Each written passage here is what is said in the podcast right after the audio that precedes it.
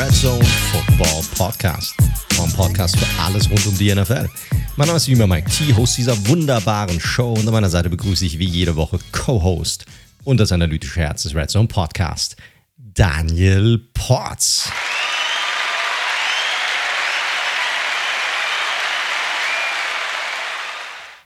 Servus, Daniel. Servus, wunderschönen guten Abend. Wunderschönen guten Abend wünsche ich dir. Heute wieder mit Applaus. Hast du dir verdient. Ja, hat sich angestaut, hat sich einiges angestaut. hat, sich, hat sich einiges angestaut. So ist es. Ich bin auch ein bisschen fitter als, als letzte Woche, muss ich sagen. Vielleicht wird es dann heute wieder ein bisschen länger, Leute. Wer weiß, wer weiß. Wir haben auf jeden Fall einige spannende und interessante Themen mitgebracht. Äh, und wir haben schon, wir haben jetzt gesagt, wir legen einfach los, weil wir haben jetzt schon im Vorgespräch, haben wir uns schon so ein bisschen heiß geredet bei einigen Themen. Ähm, und weil der liebe Daniel mir gesagt hat, dass er beim Tippspiel geschummelt hat. Geschummelt ist halt einfach so hardcore gelogen, Leute. Ey, es stimmt einfach, Mann. Wir, wir gehen im Podcast, gehen wir die Tipps durch und dann loggen wir die ein. Die sind dann dicht und du änderst einfach einen Tipp im Vorfeld noch. Das geht, das geht so nicht. Wenn ich ihn falsch rumgeändert hätte. Gut, wenn ich, wenn ich ihn falsch rumgeändert hätte, wäre es okay gewesen, wahrscheinlich. dann hättest du Pech gehabt. Ey, dein Fehler, Idiot. Und mal direkt wieder Schimpfwörter. Wir haben ganz schön viele Schimpfwörter letzte Woche drin gehabt, ist mir aufgefallen. Ja, ich weiß, ich weiß. Muss man. Also du als Familienvater, ne, das ist. Äh ich gehe mit gutem Beispiel voran. Ja, also, also, ja, wegen dir landen wir, müssen wir wirklich bald explicit kennzeichnen. Aber Leute, ich sag's wie es ist. Ich hatte, mir war nicht bewusst, und das stand, glaube ich, am Dienstag noch nicht fest, dass äh, die Dolphins mit dem Third-String-Quarterback äh, Thompson antreten werden. Und ja, ich oh. gestehe, ich gestehe, wenn das und wenn das jemand als Schummeln bezeichnen will, ich habe diesen Pick irgendwann am Donnerstag geändert. Was heißt geändert? Ich hatte ja noch gar nichts eingeloggt. Ich musste mich eh erst. Du hast nie irgendwas eingeloggt. Wann hast du irgendwas eingeloggt? Ich bin der Einzige, der hier steht und hat das offen und sagt dann, alright, Picks locked in. Das, so, fertig. Das ist auch funny, weil seit zwei Jahren habe ich parallel das Fenster offen und locke auch genau in diesem Moment ein. Von daher stimmt das kann, einfach. Kann ich ja nicht wissen, ich sehe das ja nicht. Das ist richtig. Ich sehe es bei dir auch nicht. Wir scheren hier unseren Screen nicht. Lange Rede, kurzer Sinn. Ich habe am Donnerstag, als ich eingeloggt habe, musste ich mich eh erstmal dran erinnern, was ich gesagt hatte. Also von daher, es hätte auch unbewusst tatsächlich sogar ein Dreher reinkommen können. Ja, ja. Aber ja, also für alle, die es nicht nachgeschaut haben, ich habe fünf richtige Picks dieses Wochenende. Von daher, der Schaden hält sich, glaube ich, in Grenzen. das stimmt, das ist ganz schön abgelost. Ich habe endlich, ich bin, ich glaube, vier Punkte bin ich jetzt vor dir insgesamt. Ja, ist doch mal schön. Also dieses Jahr bin ich, bin ich gut dabei, muss ich sagen. Steht ja, und fällt mit den Giants. das ist so, ja. Ab kommender Woche dann das erste Mal, bin ich mal gespannt, dann nicht mehr als Underdog in einem Spiel drin. Nachdem er jetzt auch bei 5 und 1 steht, könnte das so langsam auch mal der Fall sein. Aber ist ja kein kompletter Winning-Podcast diese Woche. Deine Raiders haben ja leider nicht gespielt gehabt. Also so gesehen. Aber ist okay. Für, für mich ist der Sieg auch so schön. ja. Ja, gut, gut, gut. Ansonsten, wir hatten noch ein weiteres Thema. Ich, ich bring's, ich sag's jetzt einfach mal, wie es ist. Wir haben jetzt eben nochmal drüber gequatscht. Wir haben auch nämlich schon Anfragen von euch bekommen, von Leuten, die gesagt haben, ey Leute, was ist denn jetzt eigentlich los? Macht ihr da was? Macht ihr da nichts? Es geht um das Treffen, was wir mal, worüber wir mal geredet hatten, was wir mal geplant hatten, wo wir gesagt haben, ey, um das deutsche Spiel herum, wir sind eh beide in München. Daniel ist aktuell leider der einzige von uns beiden, der ein Ticket hat. Ich habe leider immer noch keins. Ich probiere es immer noch irgendwie hartnäckig, ich, ich bezweifle, dass ich da jetzt nochmal Glück bekommen werde. Irgendwie. Äh, muss man mal sehen. Aber wir haben gesagt, äh, wir treffen uns auf jeden Fall an, an dem Samstag und gehen Bierchen trinken. Wenn jeder Lust hat, der kann ja mitkommen. Jetzt ist natürlich der Fall, wir sind im November drin. Ne? Das heißt, es ist etwas kälter, die Jahreszeit dann da draußen. Im Sommer wäre es easier gewesen, du kannst irgendwie im Biergarten gehen und gut wäre gewesen. So ist natürlich so, je nachdem, wie viele Leute ein Interesse haben, ein Bierchen mitzutrinken, müsste man vielleicht auch mal irgendwo was reservieren. Das wäre vielleicht nicht so verkehrt. Jetzt ist halt die Frage, wo reservieren wir das? Ich meine, wenn, wenn ihr in Scharen ankommt, dann müsste man mal gucken, wie man das macht. Wenn wir aber irgendwie irgendwas groß reservieren, dann kommen nur zwei Leute vorbei, das ist natürlich awkward. Ich würde ungern zu viert im Grünwalder Stadion sitzen. ja.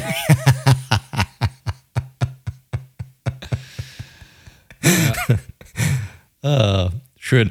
Äh, das ist jetzt einfach nur mal so die Anfrage an euch da draußen. Wer hätte denn überhaupt Interesse? Also, wenn ihr Bock habt, dass wir uns irgendwie treffen und äh, irgendwie gemeinsam ein Bierchen trinken, je nachdem, wie viel es werden und zu welcher Stunde dann die, die Leute eintrudeln, könnten es dann auch mehr werden.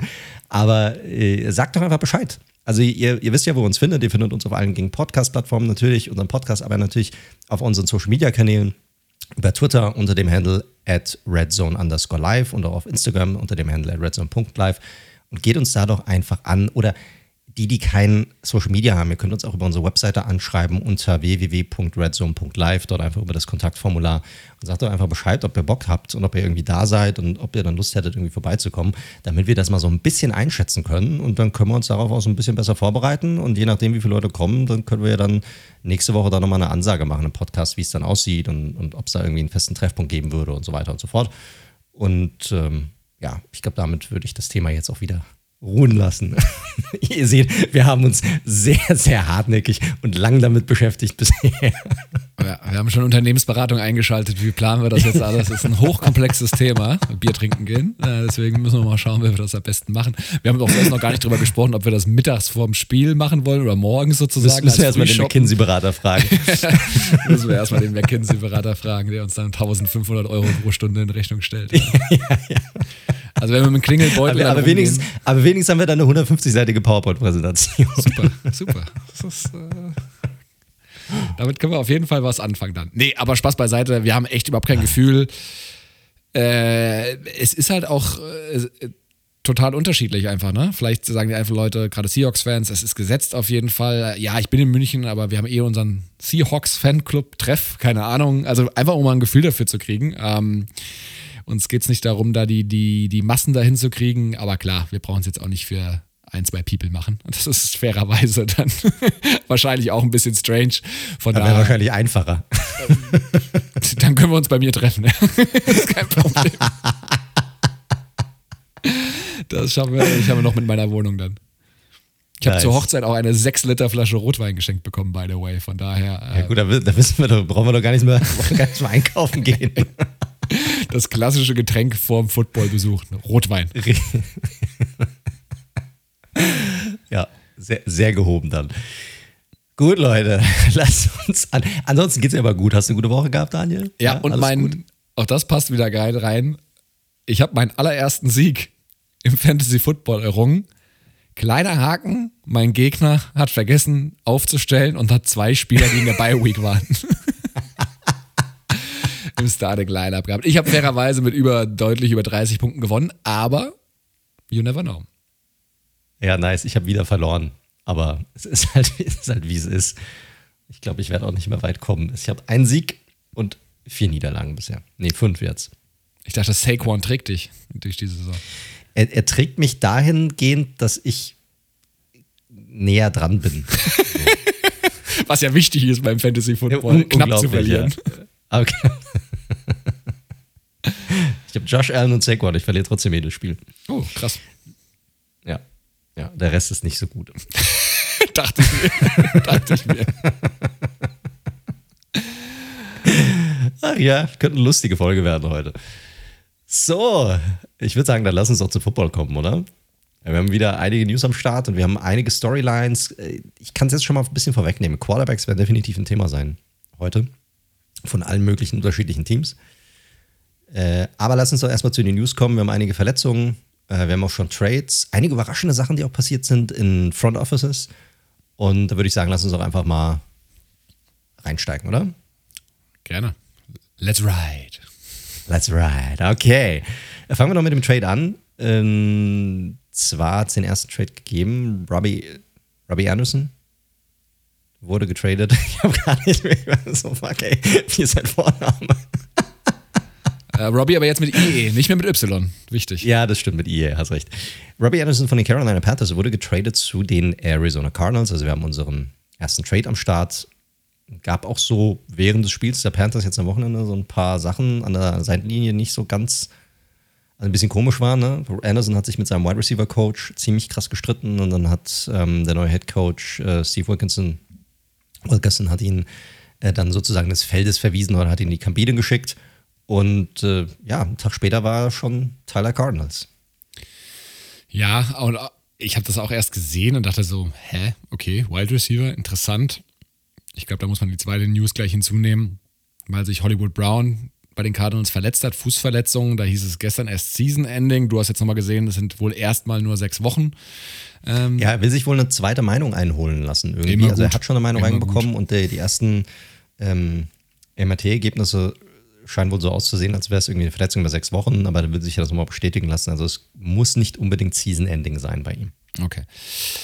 Ja, also in dem Licht muss man das blicken. Ich finde, Anderson ist kein schlechter Receiver. Hatte ja auch schon eine über 1000 Jahr Saison bei den, bei den Panthers schon hingelegt, hat auch hier und da immer mal geflasht. Ist für mich aber auch so ein Spieler, der einfach auch mal abtaucht, zwei, drei Spieler. Ähm, von daher, jetzt hat er sicherlich besseres Quarterback-Play. Das ist auf jeden Fall fair zu sagen. Äh, er ist ja auf jeden Fall auch ein Field Stretcher. Ähm, das heißt, da in Kombination mit Kyler Murray, wenn sie diese Offense irgendwie mal wiederbeleben wollen, das wäre, ist heute kein Thema, die Cardinals Offense. Das, ich habe so das Gefühl, das können wir uns noch ein bisschen aufheben tatsächlich. Und vor allem, ich will sie auch erst nochmal sehen, wenn, wenn die Hop zurück ist. Aber ja, von daher ist auch ein Low-Risk-Move. Also es sind Late-Round-Picks, die da quasi nach Carolina ähm, gehen. Die Situation für Anderson, er war eh die ganze Zeit auf dem Trade-Block und jetzt nach diesem ja, schon einen kleinen Eklat, muss man sagen. Also während des Feldes, äh, während des Spiels vom Interims Head Coach bzw. dem Wide Receiver Coach rausgeworfen zu werden. Das hat als letztes Antonio Brown geschafft, der sicherlich nochmal ein anderes Kaliber ist. Und dann ging der Trade sehr, sehr schnell. Und ja, ich glaube, bei den Panthers gab es für Anderson nicht mehr viel zu holen. Der wäre wahrscheinlich sonst gecuttet worden. Die Cardinals hatten ein Stück weit Bedarf, muss man sagen. Und jetzt probieren sie das nochmal zu kaschieren und da der Offense vielleicht einen kleinen Spark zu geben. Aber ja, die Cardinals wandern ja immer weiter in diese Richtung, die wir vor der Saison auch prognostiziert haben, muss man sagen. Ja, richtig. Aber er wird sicherlich genug Targets bekommen, weil sie brauchen halt Hilfe. Ne? Jetzt, wo Brown runter ist und er hat ja direkt nach dem Trade, war ja das Favorite Target sozusagen von von Kyler Murray. Rondale Moore sieht irgendwie, der hat eine sehr vielversprechende Rookie-Saison gehabt und dieses Jahr kommt noch gar nicht so richtig in, in Tritt, finde ich. Jetzt kommt natürlich die Andre Hopkins, kommt zurück. Hier weiß natürlich ehrlicherweise keiner, in welcher Verfassung er sich befindet. Ne? Also wenn er geklärt wird, ist klar, dass er gesund genug ist, um zu spielen, aber ich, ne, ist er wieder sofort bei 100 Prozent, wird er dominant sein oder nicht? Also da bin ich, bin ich mal gespannt, wie das ist, wenn er zurückkommt. Naja, er war ja nicht verletzt, ne? Hopkins. Er ist ja gesperrt gewesen. Wegen. Ah, stimmt. Ja, ja, stimmt. Sorry, da hatte ich was komplett anderes im Kopf. Ja, also vielleicht ist er noch muskulöser jetzt, wer weiß, wenn er wegen. Wer weiß, hast recht, hast recht, stimmt. Ausgeruhter der Andrew Hopkins. Cardinals Probleme sind aber nochmal, ich sag mal, für einen anderen Tag oder für einen anderen, anderen Podcast. Da gibt es genau auch genügend ähm, drüber zu quatschen, sicherlich. Aber ja, Robbie äh, Anderson kommt dazu und jetzt wird man sehen, ob er dort vielleicht eine bessere oder noch eine größere Rolle einnehmen kann bei den Cardinals. Gut, Machen wir weiter. Hollywood Brown haben wir schon durchgenommen. Der fällt jetzt verletzt aus. Und dann lass uns aber rübergehen zu den Houston Texans, weil die haben einen ja nicht unerheblichen Shake-up im Front Office gehabt. Ja, der Bibelkreis, der Gebetskreis ist sozusagen zerstört, muss man sagen. Om, also, Om ist, glaube ich, nochmal was anderes. das ist eher ein bisschen eine andere Geschichte, glaube ich, schon eher strenge Katholiken, was da so abgeht äh, in Houston.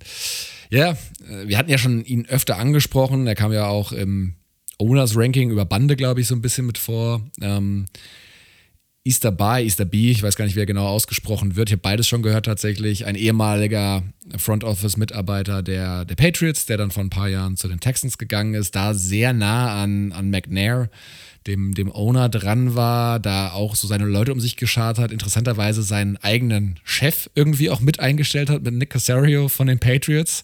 Also auch eine ganz interessante Konstellation. Und der wurde jetzt, ohne dass man jetzt weitere Details bisher gehört hat, entlassen. Was natürlich jetzt im ersten Schritt von außen so wirkt, wenn man die ganzen Berichte da gelesen hat. Er hat ja auch probiert, da sehr ähm, äh, den ehemaligen Quarterback ähm, Josh McCown als Trainer zu installieren, obwohl er noch gar keine Coaching-Erfahrung hatte, abgesehen vom Highschool-Team seines Sohnes. Und äh, da eine komische Kultur intern auch geschafft hat. Also es wirkt als Außenstehender erstmal dafür so, als ob die Texans-Fans durchatmen könnten. Ja, äh, wird man dann sehen. Ne? Das, man weiß ja nicht, was das bedeutet im Umkehrschluss. Weil die Leute, die da sind, sollen ja so ein bisschen in diesen inneren Zirkel auch reingehört haben. Ob das jetzt Nick Casario ist oder selbst auch die Anstellung von Lovey Smith soll ja auch so ein bisschen dazu beigetragen haben. Der soll ja auch so, so in etwa dazugehört haben, auch ein sehr gläubiger Kerl. Der, also das ist alles so ein bisschen undurchsichtig, was da gerade abläuft und warum was wie passiert ist. Aber der hat natürlich so viel Bad Press mitgebracht, Jack Easterby oder Easterby oder wie auch immer, äh, dass das sicherlich, ich sag mal, im ersten Draufschauen definitiv keine schlechte Sache ist für die, für die Texans.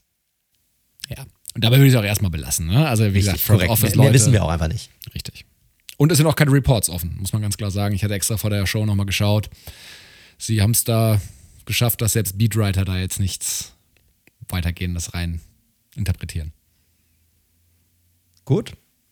Was haben wir noch? Noch eine Verletzung, die wir haben. Eine Quarterback-Verletzung. Und zwar die von Carson Wentz. Wentz fällt nämlich wahrscheinlich, ich glaube, vier bis sechs Wochen irgendwie sowas habe ich gelesen, fällt er wahrscheinlich aus. Er hat einen gebrochenen Finger ne, an, der, an der Wurfhand.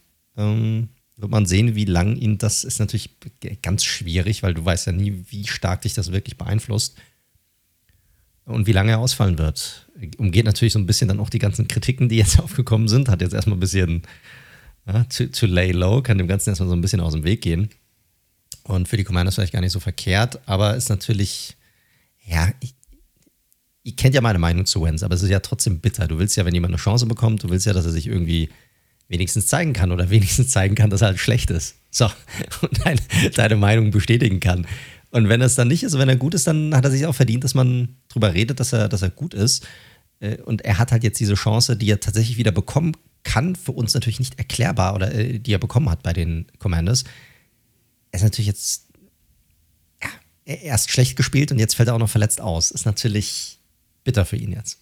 Ja, nicht, dass er Und wer weiß, was das jetzt für den Rest der Saison nach hinten raus bedeutet. Wer weiß, was das für nächstes Jahr bedeutet. Keine Ahnung.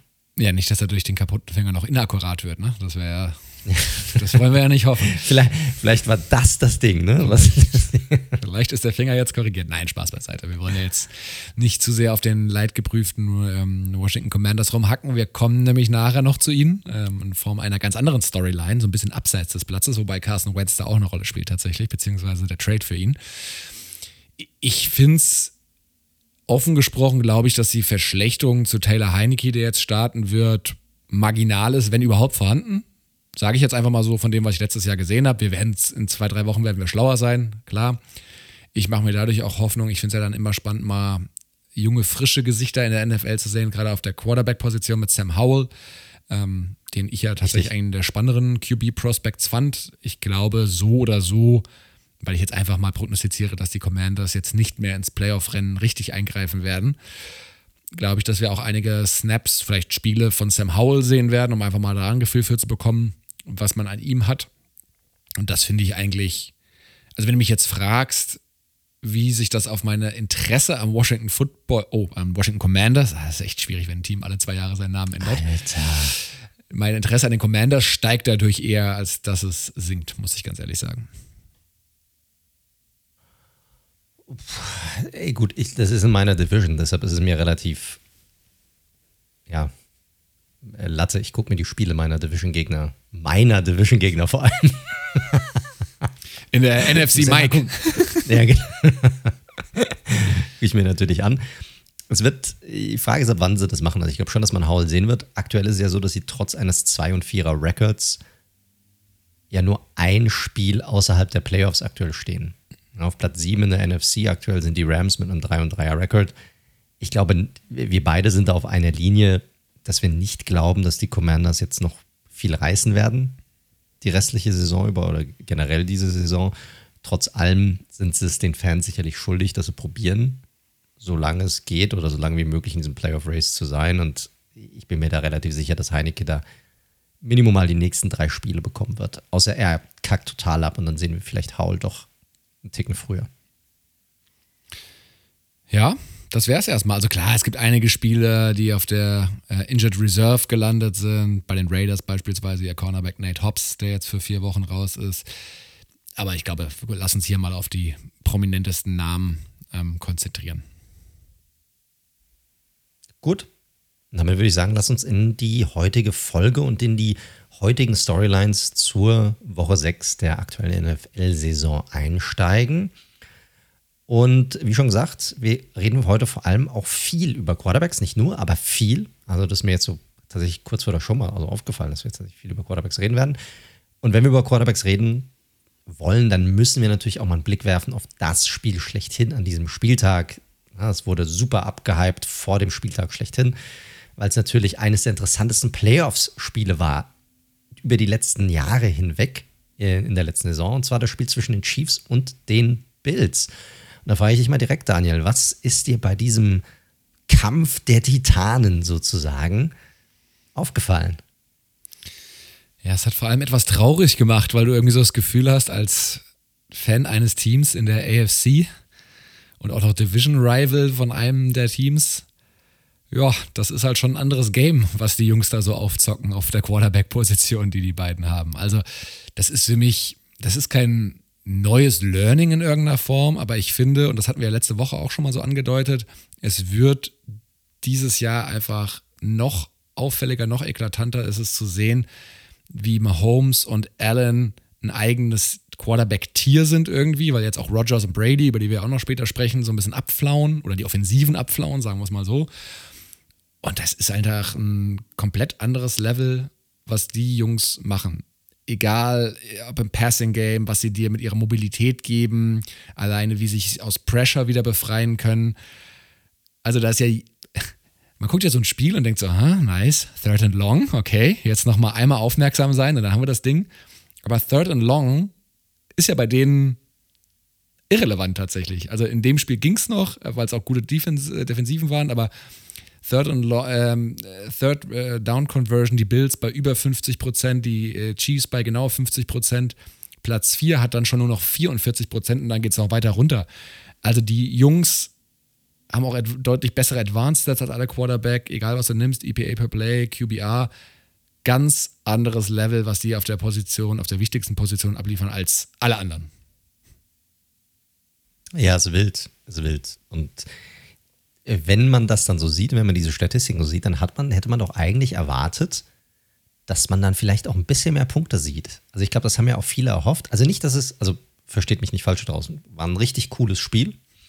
Aber am Ende war es, was 24, 20 ist das Ding ausgegangen für die Buffalo Bills und hat so ein bisschen diesen Trend bestätigt, den wir diese Saison über fast alle Spiele haben, dass es ich sag mal, das ist so ein Mit-High-Scoring-Game war das, aber so wirklich viele High-Scoring-Game gibt es nicht. Und auch in diesem Spiel, und auch wenn beide Quarterbacks gut ausgesehen haben, die Defensiven waren so schlecht nicht. Nee, definitiv. Und das war im Endeffekt auch für mich so ein bisschen der ausschlaggebende Punkt, der das Pendel zugunsten der Bills hat schlagen lassen, dass das Gesamtpackage und in dem Fall die Defense ähm, als auch, sage ich mal, die Receiver-Dichte, das kann man auf der anderen Seite des Balls sicherlich nochmal nennen bei den Bills, ja, einfach nochmal ein Stück weit nach vorne sind. Bills auch noch DVOA, Offense und Defense Number One in der NFL. Äh, du hast ja scoring-wise äh, genauso auch getippt. Mal gucken, wie sich das dann ausgeht mit diesem Tipp bis, bis zum Ende der Saison. Also zwei Interceptions gab es natürlich, äh, wo mal Holmes, ich meine, die eine war so eine, hätte Interception oder Touchdown werden können. Das war ein ganz interessantes Play auf jeden Fall, was da passiert ist. Dann die am Ende, okay, da musste mal Holmes halt was, äh, was versuchen. Aber ansonsten halt auch der Pass Rush. Also Vaughn Miller, wo man ja schon mal gesagt hat, oh, gibt man dem Dude echt nochmal so einen fetten Vertrag. Ey, der liefert halt ab und gerade in den Spielen, wenn es drauf ankommt, ähm, wieder absolut da gewesen beim ähm, letzten entscheidenden Play. Ähm, ein Double Team geschlagen und Mahomes aus der Pocket äh, raus, rausgebracht. Ähm, Fünf Quarterback Pressures, drei Quarterback Hits, zwei Sacks einkassiert. Also diese Front bei den Bills er hat echt nochmal einen Step nach vorne gemacht durch Vaughn Miller, aber dadurch ist auch ein Gregory Rousseau beispielsweise deutlich, deutlich besser geworden. Und das war im Endeffekt in einem spannenden Spiel einfach nochmal der ausschlaggebende Punkt, dass dann nochmal die Defense, obwohl ja gerade in der Secondary bei den Bills auch noch ein paar gefehlt haben, ähm, ja, das nicht nur eine der besten, die beste Offensive in der NFL ist, sondern auch aktuell eine der zwei, drei besten Defensiven. Nicht so ich schlecht. Miller hat am Ende irgendwie zwei Sacks, fünf äh, Quarterback Pressure und dann dieses krasse Play am Ende in Double Team, wo Holmes nach außen zwingt und er dann die, den frühen Wurf nimmt und die, die Interception sozusagen mit seinem Move so ein bisschen erzwingt. Also ja, du hast schon recht. Das hat am Ende den Unterschied ausgemacht. Die Chiefs Defense fand ich sah am Anfang sehr, sehr gut aus. Also ich glaube, da gab es diesen Stretch, wo Allen gerade auch mit der, das fand ich ein bisschen überraschend, der mit dem Blitz und Spagnuolo ist jemand, der sehr gerne blitzt. Der kommt ja aus der, dieser Jimmy Johnson ähm, Schule bei den Eagles und äh, das ist halt eine Blitzerschule im Grunde genommen. Da hat er echt Probleme gehabt am, am Anfang hatte ich glaube irgendwie sieben, ich weiß nicht, sechs oder sieben Pässe hintereinander hat er irgendwie nicht getroffen gehabt. Äh, und dann hat er dann halt diesen krassen Touchdown-Pass gemacht zu Gabriel Davis aus dem Nichts. Und dann, dann lief es dann wieder irgendwie. Also der kommt natürlich, der kann sich dann aus so einer Situation natürlich auch mit seinem unglaublichen Arm, mit seiner Athletik, kann er sich dann natürlich extrem befreien. Hatte diesen geilen Lauf dann auch irgendwann, ich glaube, es war das im vierten Viertel dann, wo er diesen äh, krassen Lauf hatte, gegen Ende, um diesen Drive am Leben zu halten. Wahnsinn, wie er über diesen einen Typen drüber ge, äh, ähm, hürdelt ist. Keine Ahnung, ist das ein Wort? drüber gesprungen ist. Man würde gesprungen einfach sagen im Deutschen, ja. Ja. Äh, ja, das ist das, wenn du probierst, irgendwie das Englische eins zu eins irgendwie in das Deutsche zu übersetzen. Das funktioniert halt leider nicht. Schön einen weggehürdelt. Also, das könnte man jetzt in mehrere Richtungen interpretieren. Macht damit, was ihr wollt. Macht damit, was ihr wollt. Oh Mann.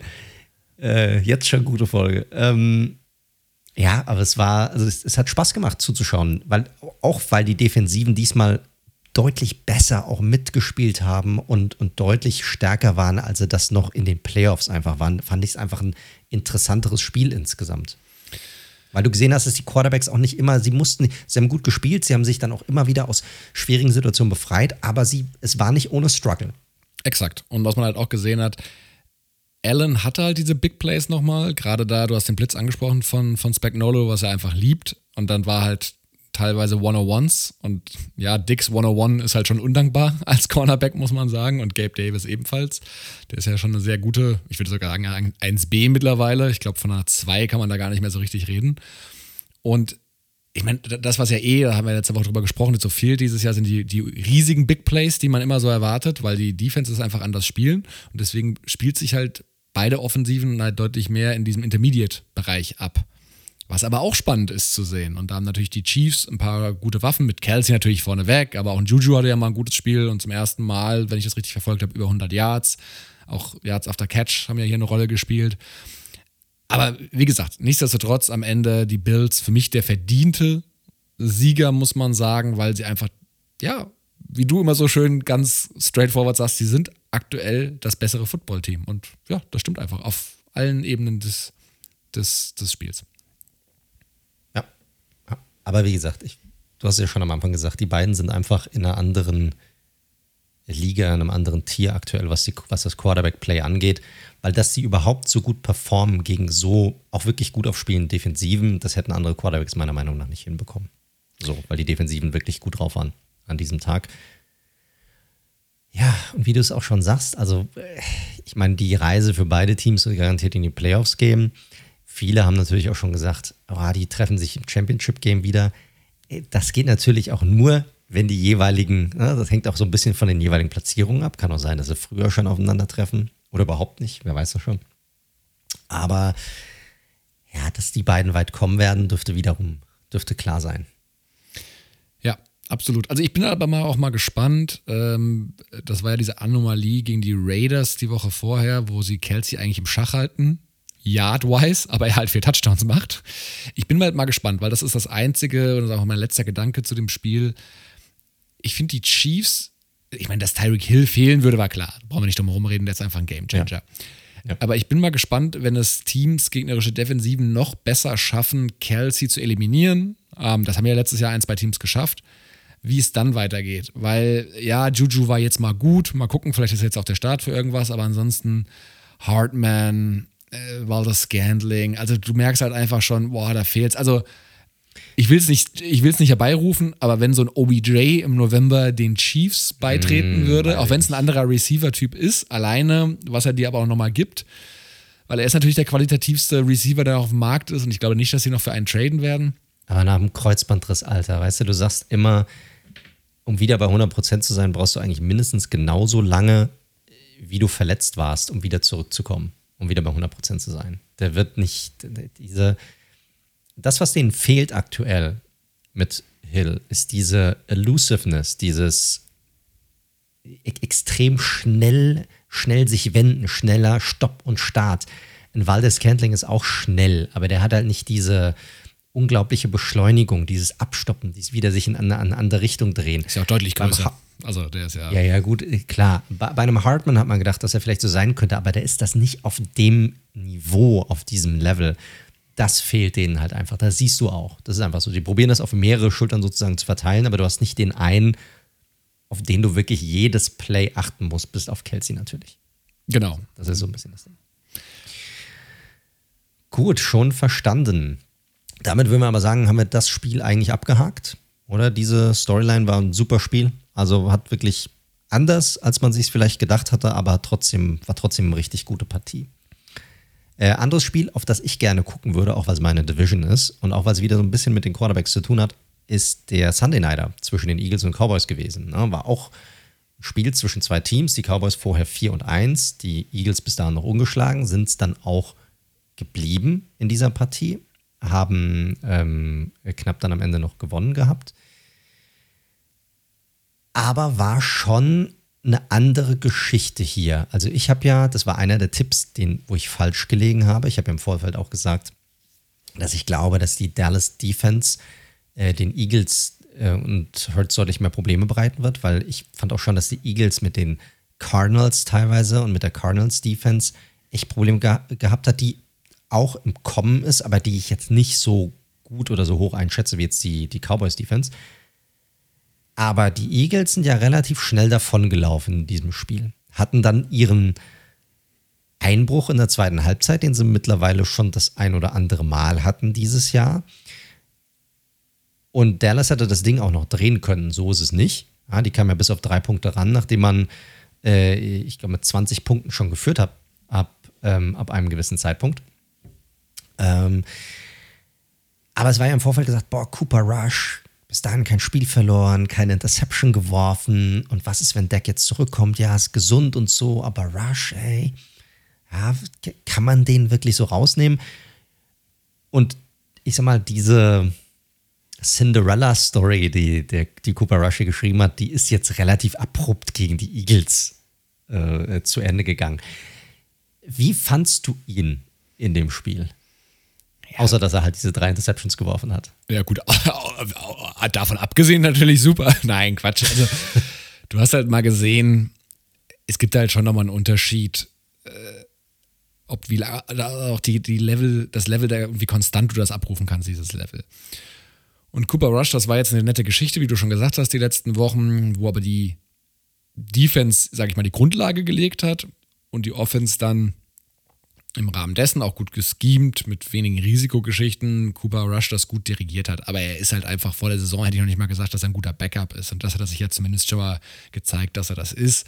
Aber seine Limitierung, sowohl was den Arm angeht, was aber auch Pocket Awareness, Decision Making angeht, ähm, waren hier ganz klar dabei, weil die Interceptions waren jetzt nicht alles nur irgendwelche Deflected Balls war auch dabei, aber es waren auch Interceptions dabei, wo ein Defender einfach ganz klar übersieht, beziehungsweise der Defender ihn liest oder ihn dirigiert mit den Augen in eine gewisse Richtung, um ihn dann den Ball abzujagen. Also da hat er jetzt Lehrgeld gezahlt, was gegen eine der besseren äh, oder besten Defenses der Liga, aber auch, finde ich, ja, fast erwartbar war. Ja, muss, muss man natürlich sagen, so fair muss man sein. Ich finde, er hat das bisher gut gemacht gehabt. Es wurde ja auch nicht unbedingt viel von ihm verlangt, aber trotzdem fand ich, dass er gerade in den Wochen davor auch sehr ruhig war bei seinen Starts, sehr ruhig in der Pocket war, echt auch gute Entscheidungen getroffen hatte. Jetzt aber hier zum ersten Mal so wirklich eine richtig gute Defense auch gegen ihn gespielt hat, sowohl an der Line als auch in der Secondary.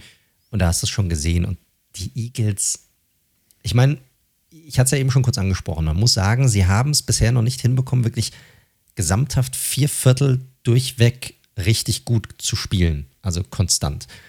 Trotz allem hast du gesehen, dass wenn sie es zusammenbekommen, eigentlich echt wenig Schwächen haben. Also sie stehen ja nicht umsonst jetzt bei sechs Siegen und keiner Niederlage. Aber ich meine, die Cowboys haben mal probiert, einen James Bradbury zu testen, gerade am Anfang des Spiels. Und der hat einfach gesagt, ey, nee, Leute, Weißt du, ich bin eigentlich woanders, wäre ich vielleicht ein Number One Cornerback. Hier bin ich halt die Nummer zwei.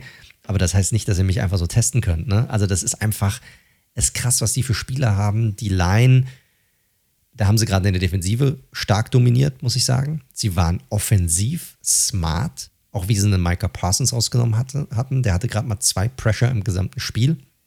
In der ersten Halbzeit gar keinen. Viel mit so Screen Passes gespielt, um ihn herum geschemt. Der war super frustriert, teilweise an, an bestimmten Stellen im Spiel, wo es richtig gesehen hat. Er kommt nicht durch, das hat ihn so richtig genervt. Äh, was auch so ein bisschen Blueprint sein könnte für andere Teams, die gegen die Cowboys dann den, den, äh, demnächst spielen. Und man hat gesehen, was die Akquisition, jetzt Bradbury habe ich auch angesprochen, aber insgesamt auch ausmachen bei den Eagles. Auch ein AJ Brown, was der für einen Unterschied ausmacht, was das für ein Zielspieler ist, was der auch eröffnet dann wiederum für andere Spieler, für einen Devonta Smith auf der anderen Seite. Und da muss man auch mal über das Front Office sprechen, das ich auch in der Offseason sehr stark kritisiert habe, noch davor. Die haben natürlich, die haben einen Hammer-Job gemacht. Also Horry Roseman kann man nur dazu gratulieren, was der da für ein Team dahingestellt hat. Ja, ähm, ist ja auch immer sehr gut darin, Picks einzusammeln. Mit den Saints hat er ja auch ganz guten Abnehmer äh, gehabt, auf jeden Fall. Und ja, ist, ist eine Defense auf allen Ebenen, ähm, die da absolut performt, muss man ganz klar sagen. Die O-Line ist auf jeden Fall, was Pass Protection angeht, Pass Blocking, die beste der Liga. Das hat dann eben auch ein Parsons und Co. Äh, leidvoll sehen müssen. Und ja, dann ist das natürlich auch so ein Thema. Dann hast du noch hinter einer guten Pass-Blocking-Line natürlich auch einen mobilen Quarterback, der dann auch nochmal ausbrechen kann, auch nochmal ein paar Yards äh, kreieren kann, für ein neues First Down laufen kann. Als Pässer war er jetzt wieder so, oh, in dem Spiel, würde ich mal sagen. Aber gut, ähm, das ist auch nicht seine Stärke, aber da macht er so, zumindest so wenig Fehler, dass es halt nicht ins Gewicht schlägt. Und so ist das schon. Regular Season sowieso, wir haben auf den Schedule ja öfter geschaut. Äh, ich sehe jetzt schon die ersten Artikel, ob die ungeschlagen sozusagen in die Playoffs einziehen. Und man muss sagen, wenn man sich den Schedule, ich glaube immer, dass es ein Trap-Game gibt, das ist einfach so. Aber wenn du dir den Schedule anschaust, siehst du jetzt schon wenig Stolpersteine. Das muss man schon fairerweise so sagen. Ist so. Das, das ist so. Das Einzige, was mir so ein bisschen, oder was ich irgendwie komisch finde bei den Eagles, da siehst du auch so ein bisschen die Limitierung, glaube ich, auch bei, bei Hertz selbst oder generell bei diesem Aufbau von, von dieser Offense an sich. Die scoren aktuell im Schnitt 21 Punkte pro erster Halbzeit. Aber dann noch nicht mal sechs Punkte im Schnitt pro Spiel in der zweiten Halbzeit. Also sobald Defensiven sich umstellen und es braucht einen Plan B, tun sich die Eagles verdammt schwer hinten raus, obwohl sie das eigentlich gar nicht müssten, weil sie haben das Spiel ja eigentlich komplett unter Kontrolle. Sie haben ein unglaublich gutes Running Game, wo Hurts natürlich zu beiträgt, aber auch mit Sanders, mit einem äh, na, wie mit einem äh, Bart Scott und mit einem, wie heißt nochmal der, der, der dritte Running Back, der äh, Boston Scott und Kenneth Gainwell. Boston Scott, genau, Kenneth Gainwell. Äh, das funktioniert richtig gut. Aber irgendwie, wenn sie, sie haben jetzt, sie haben einen guten letzten Drive gehabt, muss ich sagen. Ich meine, der, der das Spiel sozusagen außerhalb der Reichweite der Cowboys gebracht hat, das war richtig stark. Aber davor, da haben sie echt Probleme gehabt. Und da müssen sie, glaube ich, einen Weg rausfinden, weil wenn sie dann vielleicht ein Team spielen, das wirklich nochmal ein bisschen besser ist, auch in der Offensive und das ausnutzen kann hinten raus, dann könnte es eng werden für die Eagles, auch in den Playoffs am Ende. Ja, das. Also Aber sind wir noch ein bisschen entfernt von. Richtig, und Hertz wird ja auch nochmal, ist ja immer noch, würde ich nicht sagen, also ist ja immer noch ein unerfahrener Quarterback in der NFL, kann man ja sagen, bei der Anzahl an Spielen, die er gemacht hat, der wird da auch noch lernen. Und ja, ich bin halt mal gespannt, wie sie reagieren werden. Ich meine, ja, gegen Jacksonville haben sie früh mit zwei Scores, glaube ich, zurückgelegen. Und dann hat Jacksonville aber auch selbst sich so ein bisschen, das war ja das ein Fumble nach dem anderen Spiel von, von Trevor Lawrence in, in den Fuß geschossen. Ich will sie auch mal richtig äh, getestet sehen, im Sinne von, wir liegen jetzt einfach mal mit zwei Scores irgendwie Ende drittes Viertel, Anfang viertes Viertel zurück und mit dem Arm weil es einfach nicht mehr geht. Über die Beine muss ich sozusagen zurückkommen ins Spiel. Das ist sicherlich, diese Nagelprobe fehlt mir auch noch ein bisschen. Ja. Äh, wenn wir nochmal auf die Cowboys schauen, Dak soll ja jetzt zurückkommen nächste Woche. Ja, vielleicht gibt es ihnen nochmal, also nicht, dass sie einen Schub bräuchten. Die Saison läuft eigentlich ziemlich gut für die Cowboys.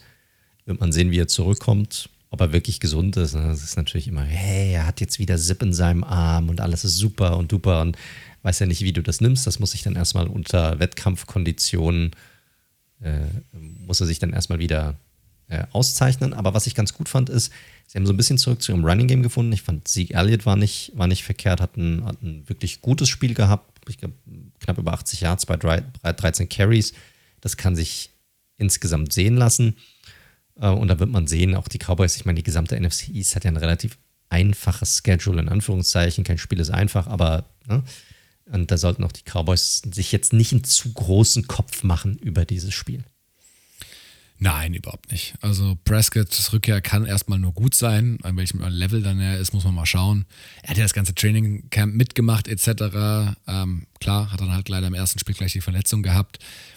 Äh, wenn die Mechanics weiterhin so astrein sind, ist es auf jeden Fall ein Upgrade auf der wichtigsten Position. Die Chemie mit, mit den Receivern, ähm, vor allem natürlich äh, CD Lamp, ähm, aber auch Noah Brown, der mir ganz gut gefällt, sollte auf jeden Fall vorhanden sein. Und ja, dann wird er mit seiner äh, Qualität als Pocket-Passer vor allem und dann noch weiterhin guten Run-Game und einer besser als gedachten O-Line äh, sicherlich auch weiter die, die Cowboys da Richtung Playoffs navigieren können. Äh, wie gesagt, ich hatte es ja letzte Woche schon gesagt, ich sehe sie nicht die Eagles angreifen, ähm, aber äh, ja, wirst du vielleicht nicht gerne hören, aber ich bin mir schon relativ sicher, dass sie den Platz 2 in der Division halten werden. Aber werden wir mal sehen. Also da bin ich mir nicht sicher, ob, das, ob sie das hinbekommen werden, aber ich sehe sie tatsächlich auch, so ehrlich muss ich sein, als zweitbestes Team in dieser Division. Also trotz 5 und 1 Start sehe ich meine Giants insgesamt nicht als gesamthaft besseres Team mit dem besseren Roster oder sowas in der Hinsicht. Gut, ähm, damit auch über den Sunday Nighter mal gesprochen, war uns auch wichtig, weil war ein wichtiges Spiel, zwei aktuell Powerhouses in der NFL. Bleiben wir mal in der Division und wir hatten es ja vorhin kurz angesprochen während der News, wo wir über Carson Wentz geredet haben. Wir wollen auch nochmal über die Commanders reden heute. Aber, lieber Daniel, aus einem anderen Grund als das Spiel, das auf dem Footballfeld stattfindet. Ja, so ist es. Wir, also für die, die jetzt vielleicht gehofft haben, wir kehren zurück zu Recap aller Spiele, da müssen wir euch leider enttäuschen. Das war jetzt die angekündigte Ausnahme, weil wir mal gesagt haben, die beiden Top-Spiele sind es einfach wert, dass wir drüber sprechen. Ähm, das war jetzt eher, also werden wir immer mal wieder einstreuen, wenn es sich anbietet. Aber ich wollte gerade sagen, ja, ja. Wird, genau. Also wird nicht tot sein, diese Themen. Aber wir wollen natürlich auch ähm, ein bisschen breitere Themen abdecken. Wir werden gleich noch über ein paar Quarterbacks ähm, reden. Aber das Thema, was jetzt hochgekocht ist, auch, weil die NFL, die Owner treffen sich ja in immer in regelmäßigen Abständen. Das äh, Meeting findet äh, jetzt die Tage ebenfalls statt. Äh, auch NFL Network vor Ort etc. Und pünktlich dazu äh, gab es letzte Woche einen Artikel von ESPN veröffentlicht, ellenlang, frei zugänglich, also ist nicht hinter der Paywall, kann jeder, äh, der des Englischen mächtig ist, einfach mal drüber lesen oder sich mit einem Translator übersetzen lassen, wie man möchte. Und es ging mal wieder um Dan Snyder, den, ich glaube, das kann man schon sagen, ähm, umstrittensten Besitzer der ganzen NFL und ein sehr, sehr langer Artikel. Ich glaube, die Verfehlungen sind größtenteils eh schon bekannt. Also er hat ja das Team in den 90ern als damals jüngster Owner gekauft. Die Franchise aber nie wirklich weiterentwickelt, sportlich sowieso nicht. Und jetzt in den letzten Jahren ja immer vermehrt Berichte rausgekommen und er wurde ja auch dafür bestraft eine wirklich beschissene Arbeitskultur, wie miteinander umgegangen wird, dann auch wirklich sexuelle Übergriffe. Ähm, er hat da auch entsprechend außergerichtlich sich geeinigt äh, äh, mit entsprechenden Klägerinnen. Dann gab es diese Unregelmäßigkeiten, nett formuliert bei den Ticketing-Einnahmen, was ja in den Gesamtumsatz der NFL, die gehört ja sozusagen, oder wird zwischen den Ownern aufgeteilt und dementsprechend bescheißt du quasi deine 31 anderen Gesellschafter, kann man, glaube ich, kann man ja so sagen. Das Stadion äh, stellt er sich, ja, die einen sagen, sehr unklug an politisch, da mal äh, eine Modernisierung herbeizuführen. Das ist ja wirklich ein richtig beschissenes Stadion. Also ich glaube, da kommt man auch nicht über die Tradition. Ist ja auch letztes Jahr bei den Eagles kam es ja auch zu einem Zwischenfall, als da Zuschauer runtergefallen sind. Und also er steht sehr, sehr im Kreuzfeuer und jetzt hat dieser ESPN-Artikel, der halt äh, nochmal, also das war die Vorgeschichte und der Artikel hat jetzt aufgeführt, ja, einige Owner würden ihn gerne absetzen. Es ist so, dass 24 insgesamt dafür stimmen müssen, dass er abgesetzt wird. Und er geht jetzt gerade in Angriffsmodus und sagt mehreren Quellen, äh, über Detektive etc. hätte er genug Dreck sozusagen herausgefunden über die anderen Owner, auch über Roger Goodell, dass er sich sehr, sehr sicher fühlt und dass er glaubt, alleine über, aufgrund dieses Wissens, was er über, gegenüber den anderen hat, was sie natürlich nicht wollen, dass es an die Öffentlichkeit kommt, dass er da den längeren Hebel setzt. Und ja, das ist natürlich eingeschlagen wie eine Bombe letzte Woche. Das ist tatsächlich eingeschlagen wie eine Bombe. Und das ist natürlich, ja, ist natürlich echt eine weirde Situation, weil du hast dort 32 extrem reiche Menschen hocken. Und auf der einen Seite sagen sie, boah, der passt nicht zu uns und den wollen wir rausschmeißen. Ich, ich rede jetzt mal aus, aus der Sicht der Owner. Ich meine, Fans und was wir denken und sowas ist ja eh erstmal scheißegal für die, für, für die NFL-Team-Owner. Die würden ihm wahrscheinlich aus dem Grund, weil sie sehen, da hat, führt einer sein Team einfach nicht gut. Ne, wenn du so viel schlechte Geschichten hast, die dort rauskommen äh, aus deinem Team, dann stinkt, das haben wir oft gesagt, der, der, der Fisch immer vom Kopf. Und dafür ist er am Ende des Tages auch verantwortlich. Und wenn du siehst, wie auch heruntergekommen diese ganze Situation in Washington ist, auch vom Footballteam selbst, ne, das Stadion und so weiter und die gesamte Situation dort, dann ist das einfach keine gut geführte Franchise. Und eine nicht gut geführte Franchise, die auch noch so viele schlechte News rausbringt, ist einfach schlecht fürs Business. Und deshalb kann ich mir sehr gut vorstellen, dass die meisten Owner wollen, dass er da rausfliegt. Aber das ist ja auch wenn sich dort auch vielleicht nicht viele Owner gegenseitig mögen sollten. Ich glaube, da ist jeder sehr, sehr für sich bedacht. Glaube ich schon, dass die so tight sind, dass sie sagen, hm, was wir uns natürlich auch nicht leisten können, ist, egal ob das jetzt stimmt oder nicht, dass er jemand dann ist, der, weil er vielleicht wie so ein angeschlagener Boxer in der Ecke irgendwie hängt, dann anfängt um sich zu schlagen, alles Mögliche rausposaunt und diese Geschichte wird noch eine ganze oder erreicht noch, erreicht noch ganz andere Dimensionen, als wir uns aktuell vorstellen können. Und die einzigen, die das wirklich einschätzen können, was er theoretisch gegen diese Owner in der Hand haben könnte, sind die Owner selbst. Also man wird schon relativ zeitnah dann sehen, wie sehr oder wie sicher sie sich sind, dass er nichts haben könnte. Weil ich habe eine Sache natürlich auch ich, ähm, in, vom Artikel gelesen, wo er gesagt hat, ja gut, smarte Entscheidung, sich einen Privatdetektiv zu nehmen, was du äh, um zu sehen, was du vielleicht gegen andere in der Hand hast. Und wenn das noch smarter wäre, dann hat er den auch auf sich selbst angesetzt, damit er weiß, was man gegen ihn sozusagen in der Hand haben könnte. Und das werden die meisten von denen sicherlich auch mal gemacht haben, um zu sagen, ey, was könnte denn jemand gegen mich auch in der Hand haben? Um dann halt eine Einschätzung zu treffen, okay, wollen wir diesen Schritt gehen oder wollen wir nicht gehen? Aber es ist natürlich absurd, weil es halt einfach nur, es hat ja nichts damit zu tun, was für äh, Berichte dann jetzt erstellt wurden und was in diesen Berichten drin steht und, und äh, wie, äh, wie Frauenrechte sozusagen mit Füßen getreten wurden und was auch immer. Darum geht es gar nicht. Es geht einfach nur darum, wie viel hat er uns gegen uns in die Hand und können wir, müssen wir gucken, dass wir irgendwie unseren Arsch retten und das ist das Einzige, was bestimmen wird, ob er sozusagen Owner bleibt oder nicht. Ja, absolut. Das und die Business-Seite, und da komme ich auch gleich noch zu. Und man liest so auch, und äh, das hatte ich dann auch nochmal in einem äh, Podcast auch äh, dazu gehört, auch mit einem ehemaligen ähm, Front Office-Mitarbeiter, der, also man auch gesagt wurde, und das, das nimmt dann echt so House of Cards-Vibes, ist ja passenderweise auch in Washington das Ganze, deswegen macht es ja auch total Sinn. Letztes Jahr, ihr erinnert euch, die Gruden-Geschichte wurde geleakt, im Endeffekt ähm, ähm, von einer Konkurrenzzeitung der Washington Post. Die Washington Post gehört mittlerweile Amazon-Gründer Jeff Bezos, dem ja immer wieder nachgesagt wird, er hätte Interesse, ein, der war ja auch bei den Broncos in der Verlosung, er hätte ein Interesse, ein Team zu kaufen. Und da vermutet man, dass das Snyder als Zeichen der Stärke, das waren ja über 200.000 Mails, einfach mal durchgesteckt hat und am Gruden so ein bisschen so ein Exempel zu statuieren. Liebe NFL, lieber Roger Goodell, liebe andere Owner, so, guck mal, sowas kann ich hier einfach mal raushauen. Das ist nur ein Trainer, das ist kein Problem. Ihr dürft aber auch nicht, also Gruden war ja auch echt eine Nummer in der NFL, ne? dass der zurücktritt. Das war jetzt nicht irgendwie Absolut. so ein First-Time-Head-Coach, der irgendwie Bauernopfer, also Bauernopfer war und Bauernopfer sowieso nicht. Also der, das hat schon alles gepasst.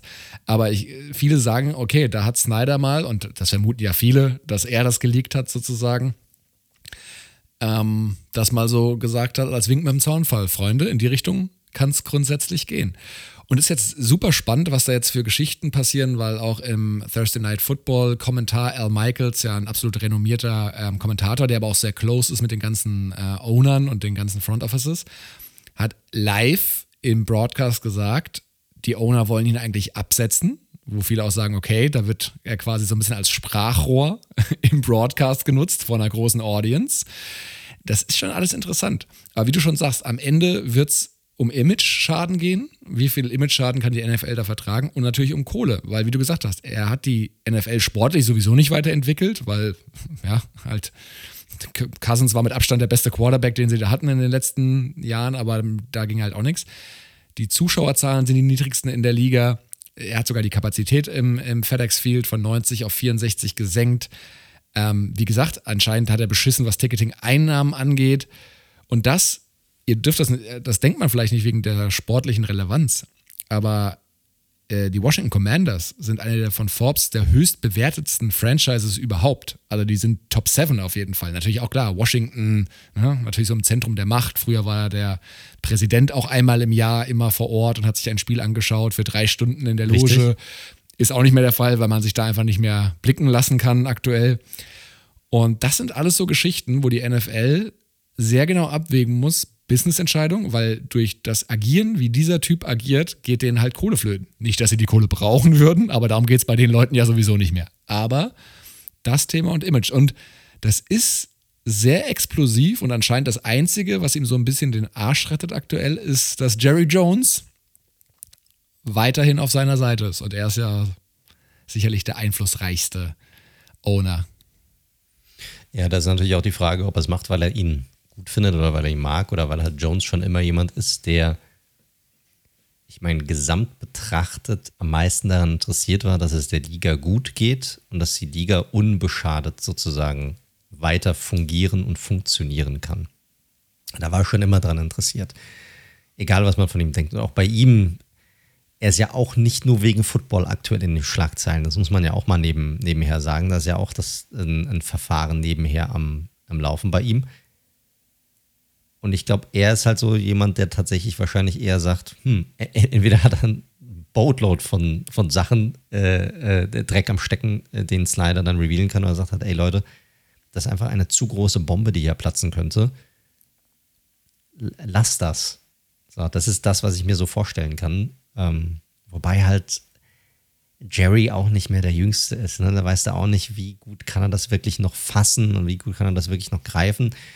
Aber er hatte wenigstens immer schon aus seiner Sicht, ob das richtig war oder nicht, oder ob man ihm übereinstimmt mit dem, was er so immer für Ideen hatte und wie er die Liga vorangetrieben hat, hat er immer das Interesse der Liga auch mit im Sinn, in, dem, in der Hinsicht, dass sich die Liga vor allem finanziell weiterentwickeln soll. Ja, und deswegen, ich bin, ich bin sehr gespannt, wie das weitergeht. Wie gesagt, die aktuellen Prognosen gehen nicht davon aus, dass da jetzt irgendwie ein, ein Abwahlversuch äh, passieren wird. Das letzte Mal, das passiert ist, war ja bei dem Owner ähm, der Carolina Panthers, Richardson, hieß er, glaube ich, habe ich schon wieder vergessen, dann als, als dann Tepper, dein guter alter Freund David aka Charles Tepper, die Carolina Panthers übernommen hat. Ja, deswegen, ich fand es eine sehr spannende äh, Geschichte, die da die letzten Tage passiert ist, äh, die ich auch, wie gesagt, aus so einer Sport, sportpolitischen, aber auch Business-Sicht irgendwie mal relevant fand. Und ja, die Storyline wollten wir auf jeden Fall, weil sie aktueller denn je ist, auf jeden Fall mal für diese Woche mit reinnehmen. Ja, und das ist angesprochen. Ich meine, das ist ja nicht nur das. Also es gibt ja sehr, sehr viele interessante Storylines auch in diesem Artikel, auch zu Carson Wentz beispielsweise wo er, er soll ja eigentlich, das ist ja auch nochmal die Sache, wir reden hier über einen Owner, der aktiv aktuell eigentlich gar nicht in die Belange des Teams involviert sein darf. Ja, der eine riesige Fein bekommen, über 10 Millionen Dollar, die er zahlen musste. Und hat ja auch diese Präsidentschaft an seine Frau abgegeben gehabt oder den Ownership an seine Frau abgegeben gehabt. Hat einen Teampräsidenten installiert, den ersten schwarzen Teampräsidenten in der Geschichte äh, der, der Franchise, der auch dafür sorgen sollte, dass, ja, ich sag mal, diese äh, Team Culture oder generell diese Kultur, die in der, in der Franchise entsteht, sich, sich verändern soll. Und da gibt es ja auch schon erste Fragezeichen dahinter, wie viel Autorität ähm, dieser äh, Jason Wright ist es ja äh, überhaupt hat da. Und Snyder soll halt einer der Leute gewesen sein oder definitiv gesagt haben im Club, ey, wir müssen unbedingt für Carson Wentz traden. Ja, weil er vor allem wohl die Meinung vertritt, wir brauchen einfach unseren Franchise QB und wenn der Franchise QB da ist, dann läuft auch das Business wieder. Und deswegen ist er auch bei dem Stadion nicht aktiv. Und wo man halt sagt, naja, es ist halt nicht nur der Franchise QB. Ne? Es gibt auch Teams, die sehr gut geführt werden auf verschiedenen Ebenen, die seit Jahren auch keinen Franchise QB haben. Also spannende Situation, aber ähm, die wir auf jeden Fall mit euch teilen wollten. Und wie gesagt, jetzt haben wir die Brücke zum Sportlichen geschlagen. Carson Wentz war wohl sein Pick. Wir sehen aktuell dass es vielleicht nicht die weiseste Entscheidung war. Aber man merkt ja auf jeden Fall auch an den Reaktionen von Ron Rivera auf den Pressekonferenzen, da ist gerade Druck auf dem Kessel drumherum. Ne? Also Rivera so schmallippig äh, wie letzte Woche und mit so vielen Schimpfwörtern. Habe ich noch nie gesehen. Äh, habe ich auch noch nicht gesehen. Nee, also so schmallippig vor allem. Schimpfwörter habe ich schon aus ihm raushören, sehen. Aber äh, so schmallippig eigentlich selten. Vor allem auch so, so angefasst von der Situation habe ich ihn noch nicht gesehen. Er ist ja normalerweise jemand, der relativ dann sehr klar ist äh, und ja, dann auch mal ein bisschen böse werden kann, aber so. Ja, ich fand es auch komisch. Ich weiß nicht, wie du die gesamte Situation um Wentz auch gesehen hast. Ich fand es halt ein bisschen weird, muss ich sagen. Und auch, so, auch selbst gemacht. Ne? Er sagt auf der einen Seite, hey, was ist der Unterschied zwischen euch und dem Rest der NFC East? Ah ja, ist die Quarterback-Position. Ja, geil. Und dann drei Tage später sagt er, wie könnt ihr meinen Quarterback angreifen? So, Alter, ich meine, du hast die, du hast diese Büchse aufgemacht. Jetzt kannst du dich nicht wundern, dass die Fragen kommen. Das ist auch ein, also die Nerven liegen blank in Washington, würde ich sagen. Definitiv. Also super spannende Situation und mal, mal gucken, was da entsteht oder ob die nächsten Tage vielleicht noch ein bisschen mehr, mehr zu dieser Situation um Snyder herum rauskommt. Gut, so viel dazu. Äh, nächster Punkt auf unserer Liste ist ein Quarterback oder das Quarterback Play. Ich wollte es eigentlich als Spiel zuerst mit reinnehmen hier, hatte ich, hatte ich gedacht, als ich dir das vorgeschlagen hatte. Aber das Spiel war einfach, ja, das war ja richtig grottig. Also wir hatten ja schon letzte Woche darüber geredet, wie schlecht der Thursday Nighter war. Äh, damals noch zwischen den Broncos und den Colts. Und den Colts.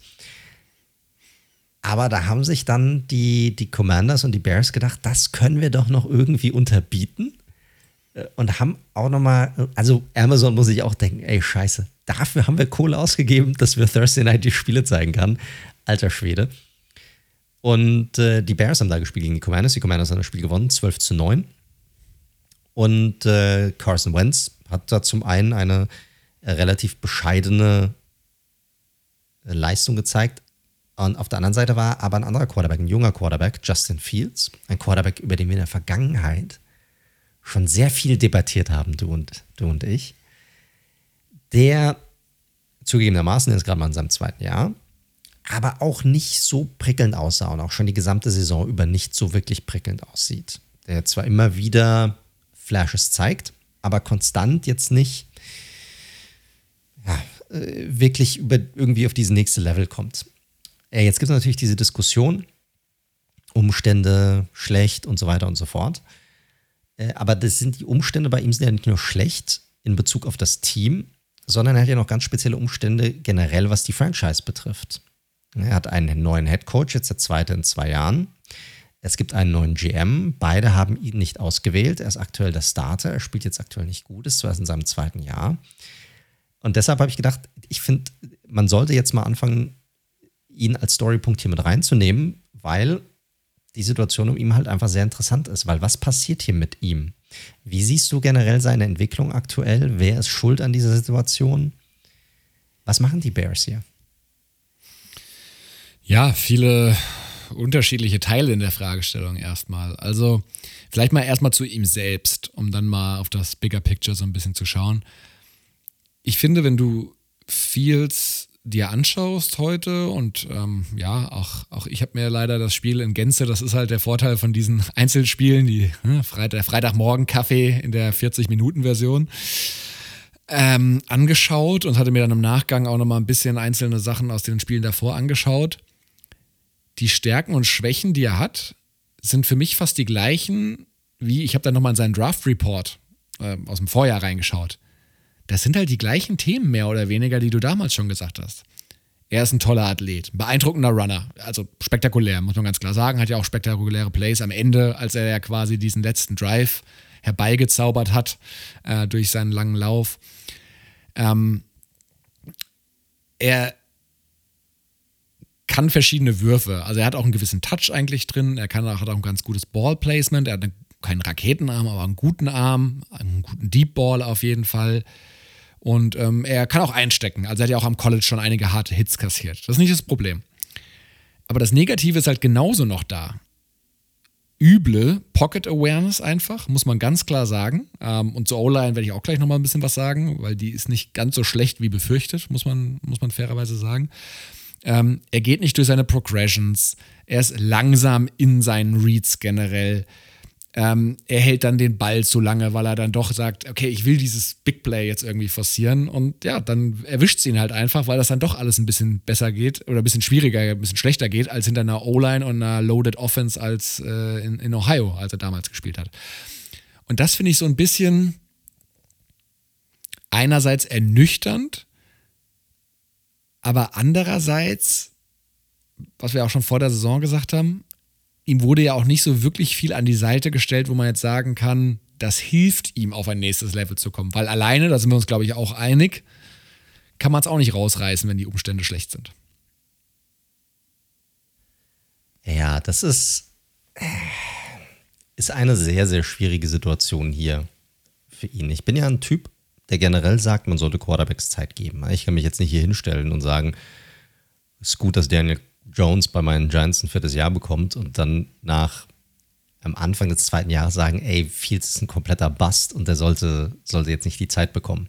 So einfach ist es halt aber leider nicht in der NFL. Wir sagen ja immer wieder, und du hattest ja auch einen Case vor dem Draft gemacht, dass zum Beispiel ein Team wie die Broncos ihn hier unbedingt draften sollten oder generell, wenn ein Quarterback da ist, weil dann hast du die Möglichkeit, du bist ein Fenster mit einem guten, mit einem guten Team drumherum, du kannst diesen günstigen Vertrag nutzen und so weiter und dann darauf hoffen, dass er ein guter Quarterback ist oder wird.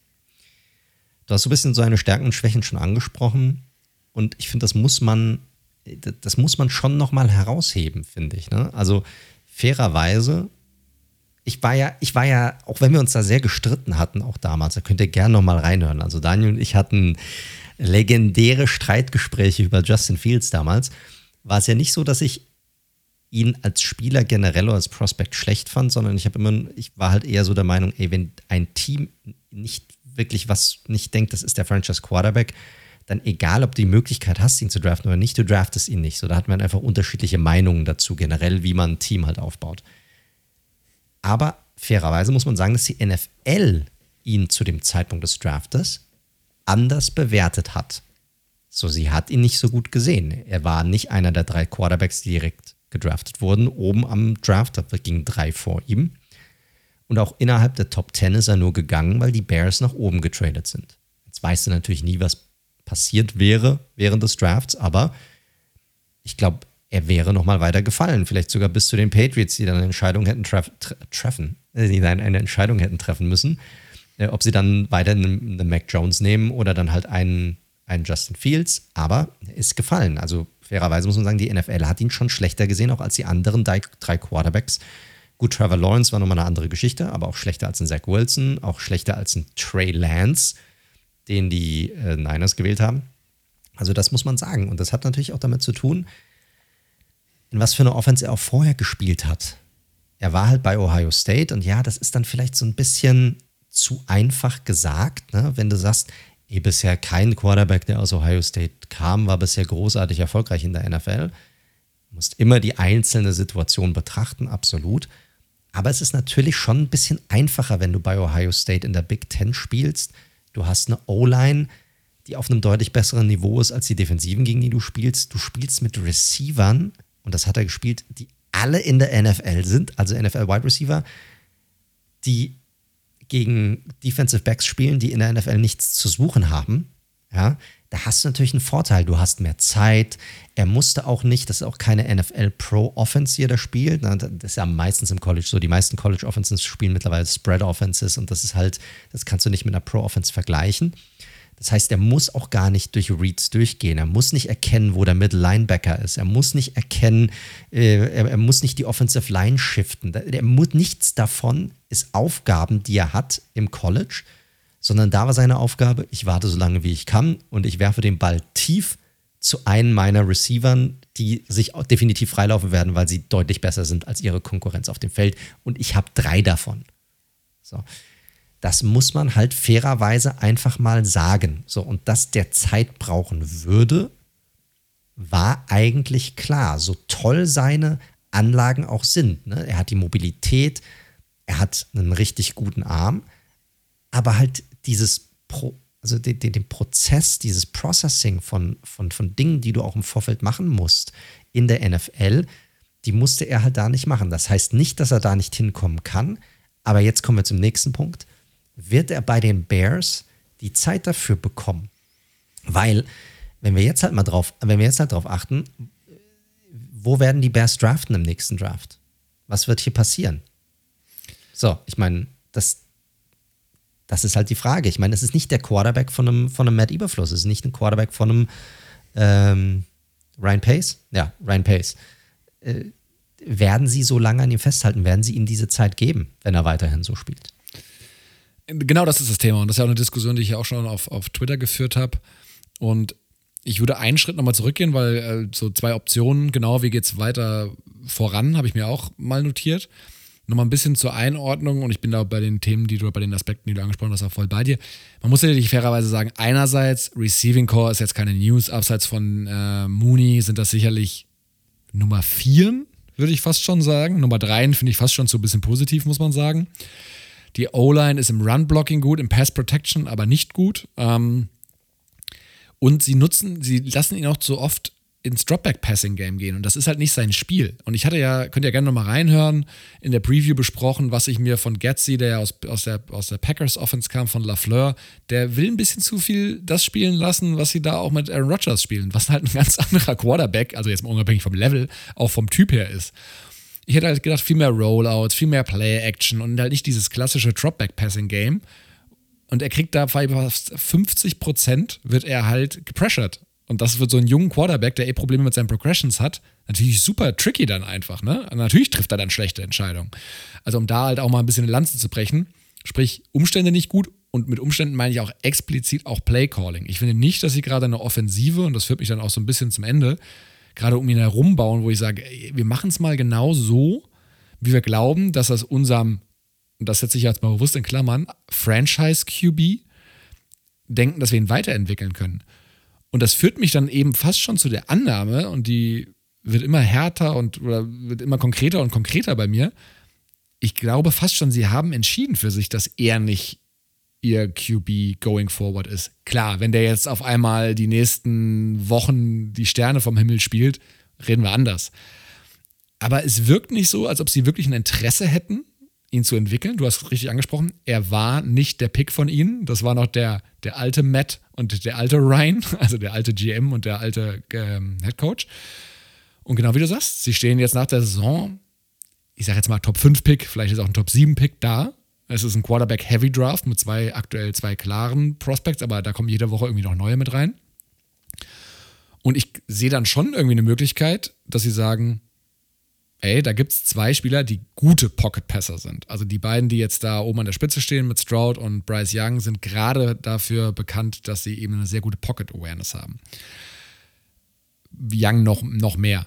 Und dann könnte ich mir vorstellen, na, du hast eine O-Line, die im Run-Blocking besser spielt als gedacht. Junge O-Line, da spielen auch ein paar Spieler wirklich, wie gesagt, besser als gedacht. Auch aus den letzten beiden Jahren erst gedraftet. Du hast Cap Space auf einmal dann wieder, weil dieses Jahr ist ja eigentlich nur Verwalten der Reste, wenn man mal ehrlich ist, was die Cap-Situation angeht. Also warum nicht dann in den Wide Receiver Core investieren? Und mit Mooney hast du ja schon eine veritable, ja, 1B, 2A, vielleicht eine 1, schauen wir mal. Und dann halt einfach das, was wir alle dachten, was man mit Fields hätte machen können dieses Jahr, einfach, nee, wir starten nächstes Jahr sozusagen, wenn wir wieder Spielraum haben, aber dann mit dem QB, den wir auch wollen. Und das ist natürlich, so ein bisschen wirkt es zur falschen Zeit am falschen Ort aus Sicht von Justin Fields. Ja, also ich, ich glaube, alles, was wir gesagt haben, kann zu einer bestimmten, kann irgendwie wahr sein. Ne? Also du kannst den Spieler zum einen nicht rausnehmen aus seiner Verantwortung, sich weiterzuentwickeln. So. Du kannst die Franchise hier zur Verantwortung ziehen und sagen, ey, ihr habt diesen Quarterback. Wenn ihr ihn weiterentwickeln wollt, dann müsst ihr gucken, dass ihr irgendwie auch seine Stärken zum Tragen bringt. Und das tut ihr nicht stark genug. Und während die O-Line vielleicht dort besser performt als gedacht, ist der Receiving Core um ihn herum jetzt auch nicht Granate. Also diese offensiven Waffen, die er hat, die sind natürlich jetzt nicht, äh, nicht so stark. Und dann ist natürlich die Frage halt, auch, wie du gesagt hast, wenn du jetzt im Draft Quarterbacks hast, die du höher siehst, generell schon mal höher einschätzt als ihn und dann die dann vielleicht noch besser zu dem passen, was du eigentlich spielen willst, das ist ja auch eine Grundsatzentscheidung. Also die, die Ravens haben damals die Entscheidung getroffen, wir haben hier Lamar Jackson, das sind seine klaren Stärken, wir sehen ihn trotzdem als klaren Quarterback für uns. Jetzt fangen wir an, einfach, wir committen uns darauf und wir werden die nächsten 10, 15, 20 Jahre, wenn er einen neuen Vertrag kriegt, äh, damit verbringen, unsere Offense komplett auf ihn und sein Spiel anzupassen. So, das könnten die Bears auch bei Fields machen, wenn sie denn glauben, dass er sich auch dahingehend entwickeln kann, überhaupt ein Franchise-Quarterback zu sein. Weil, wie gesagt, die NFL hat ihn damals im Draft schon anders eingeschätzt. Und es kann ja sein, dass sie sagen, hey, das ist schön, dass du so tolle Anlagen hast. Wir glauben aber nicht wirklich daran, dass du vielleicht auch unabhängig von der Offensive spielen wollen, überhaupt ein Franchise-Quarterback sein kannst. Weil das muss man auch mal fairerweise sagen, das weiß man halt noch nicht. Ja, du hast die Leute, die da glauben, die sagen, ey, guck dir sein Talent an, guck dir, was er machen kann. Hammerarm, diese Mobilität. Es gehört halt in der NFL äh, leider deutlich mehr dazu, ein guter Quarterback zu sein. Und die Frage ist, kriegt er den Rest auch hin? Und dafür muss er Zeit benötigen. Dann braucht er Minimum nochmal eine weitere Saison, bis du überhaupt sagen kannst, ja, das kriegt er vielleicht noch hin oder nicht. Aber ich bin mir auch wie du nicht sicher, ob die Bears ihm diese Zeit wirklich noch zur Verfügung stellen werden. Ja, wir werden sehen. Wir werden sehen. Es ist spannend und ja. Ich meine, es sind auch zwei Quarterbacks von Mahomes gedraftet worden und zwei von Josh Allen, die mittlerweile die besten sind. Von daher, aber ich kann da nur das bestätigen oder nochmal unterstreichen, was ich vorhin gesagt habe. Ich habe aktuell einfach sowohl mit den Moves in der Offseason, also Draft schon angefangen, aber dann, oder Free Agency angefangen, dann aber auch Draft, bis hin zu wie sie jetzt spielen aktuell, sehe ich kein richtiges Interesse, ihn weiterzuentwickeln. Richtig, richtig korrekt. Und ich meinte auch nicht damit, dass man sagt, also auch nochmal bezogen auf den Draft, ist natürlich klar, Teams machen Fehler und machen Fehler bei der Einschätzung. Ich wollte nur noch mal herausstellen, dass die Einschätzung vieler Teams dahingehend die war, dass er nicht einer der drei Top-Quarterbacks in diesem Draft ist, dass die sich alle noch auch in andere, alle möglichen Richtungen entwickeln können. Ich meine, das ja auch nochmal, das wäre auch nochmal ein separates Thema, wo man hingehen könnte und sagen könnte, hey, wie schlagen sich eigentlich diese ganzen hochgedraften oder generell alle First-Round-Quarterbacks aus dem letzten Jahr. Weil man hat ja gesagt, boah, was für eine krasse Draftklasse. Ich sehe hier keinen aktuell von diesen fünf, wo ich sagen würde, das ist ein definitiver Sure-Shot, dass die äh, Franchise-Quarterbacks sind. Oder dass sie noch ihre Franchise anführen in drei Jahren. So, selbst beim Trevor Lawrence nicht. No. Kannst du es aktuell nicht sagen. Ne? Die, wie gesagt, die brauchen alle Zeit, sich zu entwickeln und so weiter. Alles, alles klar. Aber wenn man überlegt, wir haben drei Quarterbacks, die sind an 1, 2, 3 gegangen. Fields an 10, äh, Mac Jones an 15. Und selbst bei den Patriots, das wollte ich hier nachher nochmal so als ein, ein, eine kleine Zwischenfrage nochmal geben, ich kann es dir auch jetzt stellen. Selbst bei den Patriots gibt es aktuell eine kleine Quarterback-Kontroverse, nachdem Bailey Zappi, der, was war, Viertrunden-Pick dieses Jahr? Nee, der war war das vierte Runde? Ja, doch, ja. Vierte, vierte Runde. Vierte, vierte oder fünfte. Ja. Also überraschend früh war es auf jeden Fall, das weiß ich noch. Ja. Jetzt in den letzten zwei Spielen echt aufgezockt hat wie sonst was. So. Also, in, in, äh, wir kommen ja gleich auch noch zu den Jets, sind auch gleich ein Thema. Also über Zach Wilson reden wir auch gleich nochmal. Auch da ist, gewinnen sie wegen ihm oder trotz ihm? Oder was trägt er eigentlich dazu bei, dass die Jets aktuell doch überraschen oder so gut dastehen? Trevor Lawrence hat seine Probleme angesprochen. Trey Lance ist halt einfach verletzt. So, der konnte bisher die letzten drei Jahre, wenn der nächste Saison anfängt, hat er drei Jahre quasi kaum Football gespielt. So. Äh, also da gibt es überall Fragezeichen. Ist eine interessante Draftklasse, highly touted und bisher kommt da nicht so viel. Und Fields, bei Fields ist es leider auch so. So ist es. Womit machen wir weiter nach unserem kleinen The Bears-Exkurs? Kleiner The Bears-Exkurs. Oder vielleicht ganz kurz Abschluss. Glaubst du, ja. äh, glaubst du, dass Justin Fields Starting Quarterback der Bears nächstes Jahr ist? Nein. Glaube ich auch nicht. Glaubst du, dass Justin Fields irgendwo Starting Quarterback nächstes Jahr ist? Nein. Du fragst nach Starting Quarterback, ich sag nein. Ja, ich habe gerade darüber Starter. nachgedacht, ob vielleicht irgendeiner von diesen Teams, die dann überraschend nicht so hoch picken, vielleicht deine Giants, weil sie ja sagen, naja, wir kriegen ja vielleicht nicht unseren Quarterback oder wir machen doch mal mit Daniel Jones weiter. Nee. Also generell vielleicht, man muss ja schon sagen, so First-Round-Quarterbacks, die kriegen ja auf jeden Fall eine Second Chance, das auf jeden Fall. Definitiv. Also das, das kriegt ja vielleicht so ein Team, vielleicht zum Beispiel so ein Team wie die Seahawks, die sagen, ey, komm, wir machen einen Trade für dich. Wir haben ja Gino da, der macht das ganz ordentlich. Du kannst noch mal ein Jahr sitzen, kannst dir das noch mal angucken und so weiter. Und wenn du gut und ready bist, dann geben wir dir vielleicht auch noch mal eine Chance. Sowas kann ich mir eher vorstellen, als zu sagen, er startet irgendwo nächstes Jahr. Äh, Leider, das ist natürlich jetzt extrem vorweggegriffen. Wir haben jetzt die äh, sechs Wochen NFL sind gespielt, aber wir müssen es nach anhand dessen bewerten, was bisher passiert ist oder was bisher geschehen ist. Kann natürlich sein, dass er jetzt noch voll die, die restliche Saison voll aufzockt und was ganz anderes, aber aktuell innerhalb dieser Gesamtsituation, du, du nimmst sein Play, du nimmst die Situation bei den Bears, du nimmst das, das neue Regime und so weiter und so fort, ein möglicher hoher Draftpick, glaube ich nicht, dass er nächstes Jahr der Starting Quarterback ist, der Bears. Ja, gehe ich mit.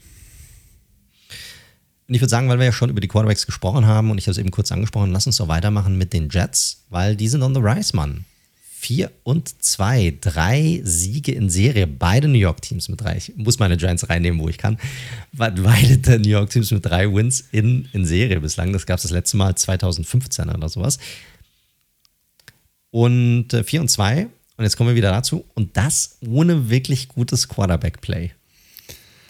So ist es. Ich habe auch da mal ein bisschen was vorbereitet, wie der Jean Pütz immer so schön gesagt hat. Also die ersten Wochen mal ein bisschen, also auch Joe Flacco war kein gutes Quarterback-Play. Haken dran, ich glaube, das erwartet Das, aber das auch keiner ist so, mehr. ja, richtig korrekt. Und jetzt haben wir Zach Wilson.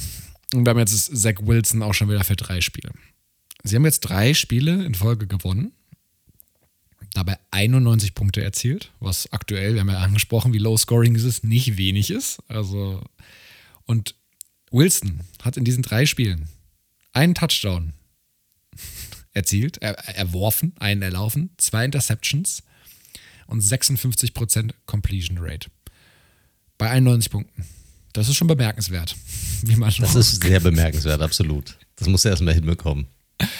Und also da, ich hätte doch so viele Statistiken raussuchen können, die das unterstützen. Sie haben am Wochenende gegen die äh, Packers eindrucksvoller Sieg, aber halt nicht eindrucksvoller Sieg der Passing Offense respektive des Quarterbacks. Es sei denn, Handoffs zählen jetzt neuerdings zu den Sachen, die man rausstellt für, für Quarterbacks.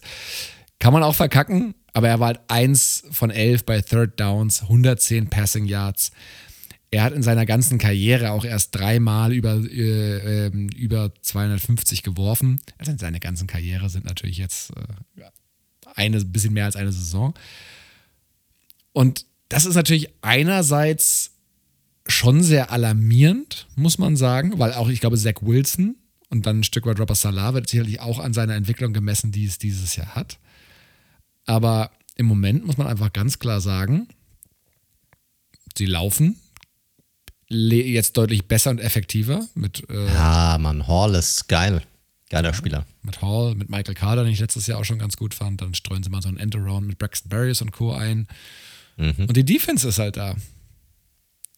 Die Defense, die junge Defense auch, die macht auf jeden Fall Spaß in den letzten Wochen.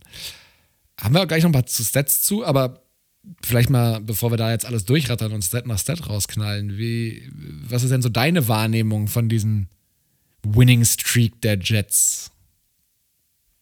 Ja, Robert Sala hat ja vor einigen Wochen groß angekündigt, dass er natürlich die ganzen, er sammelt die ganzen Receipts, die ganzen Rechnungen. Das ist ja so ein englischer Ausdruck, ne? Also alle Leute, die die Jets sozusagen abgeschrieben haben, die schreibt er sich sozusagen auf und sagt dann, die merke ich mir.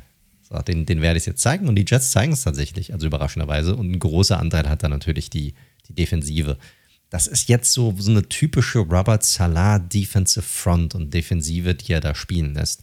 Und gerade die ganzen Jungen zocken auf. Ich meine, diese, diese Defensive Line, Quinnen Williams, Sheldon Rankins, Franklin Myers, Shaq Lawson, das ist schon echt krass. Also das muss man, ähm, äh, das, das, das muss man sagen. Das ist richtig, richtig gut. Ähm, du hast einen äh, Reed, äh, Sauce Gardner, Mann, ey, was der, ich glaube, der hat irgendwie nur bei, bei sieben Targets nur eine Reception zugelassen in, im letzten Spiel. Also richtig, richtig stark. Ähm, die, die Secondary, das ist richtig gut. Sie nehmen den Ball weg, sie kreieren echt viel Pressure. Und wenn du überlegst, wie jung diese Defensive noch ist, ja, das ist schon, das kann schon richtig, richtig nice werden. Also sie können hier eine richtig dominante Defensive aufbauen und die waren auch, die waren auch einfach dominant jetzt am Wochenende. Also die Niners hatten relativ wenig Chance gegen die Jets. Das war eine klare Geschichte. Die Packers. Packers, sorry. Ja, ja. Packers. Äh, und ich bin halt, ich bin da so ein bisschen hin und her gerissen einerseits, weil genau wie du sagst, die Defense, und da kommt ja Salah auch her, ähm, du siehst ja schon, er hat eine starke Front aufgebaut, teilweise beim Draft, teilweise über die Free Agency. Ähm, wobei, ich glaube, die Front ist, Quinn Williams war ja noch vor seiner Zeit, aber sei es drum, vor allem über die Free Agency. Ähm, du hast jetzt die Secondary aufgeboostert und es war ja auch so ein bisschen die Erfolgsformel bei den 49ers damals. Ne? Äh, eine starke Front mit einem, einem guten Cornerback hinten noch mit Richard Sherman. Klar, Fred Warner war auch noch da. Dann hast du halt eine, eine gute O-Line noch und dann macht der Quarterback so ein bisschen, das setzt das System um. Und das war ja auch nie so eine spektakulär, spektakuläre Offense und auch viel über den Run. Wobei man sich sicherlich bei einem, ja, wobei man sich sicherlich bei Zach Wilson auch gedacht hat, boah, geil, vielleicht haben wir hier endlich einen richtigen Franchise-Quarterback. Ne, weißt du, einen richtigen, nicht einen im, mit Anführungsstrichen wie äh, äh, Jimmy G, sondern so einen richtigen Franchise-Quarterback, der uns oder in dem Fall die Jets halt nochmal einen Ticken weiter nach vorne bringen könnte als das, was Shanahan gerade mit den Niners aktuell hat.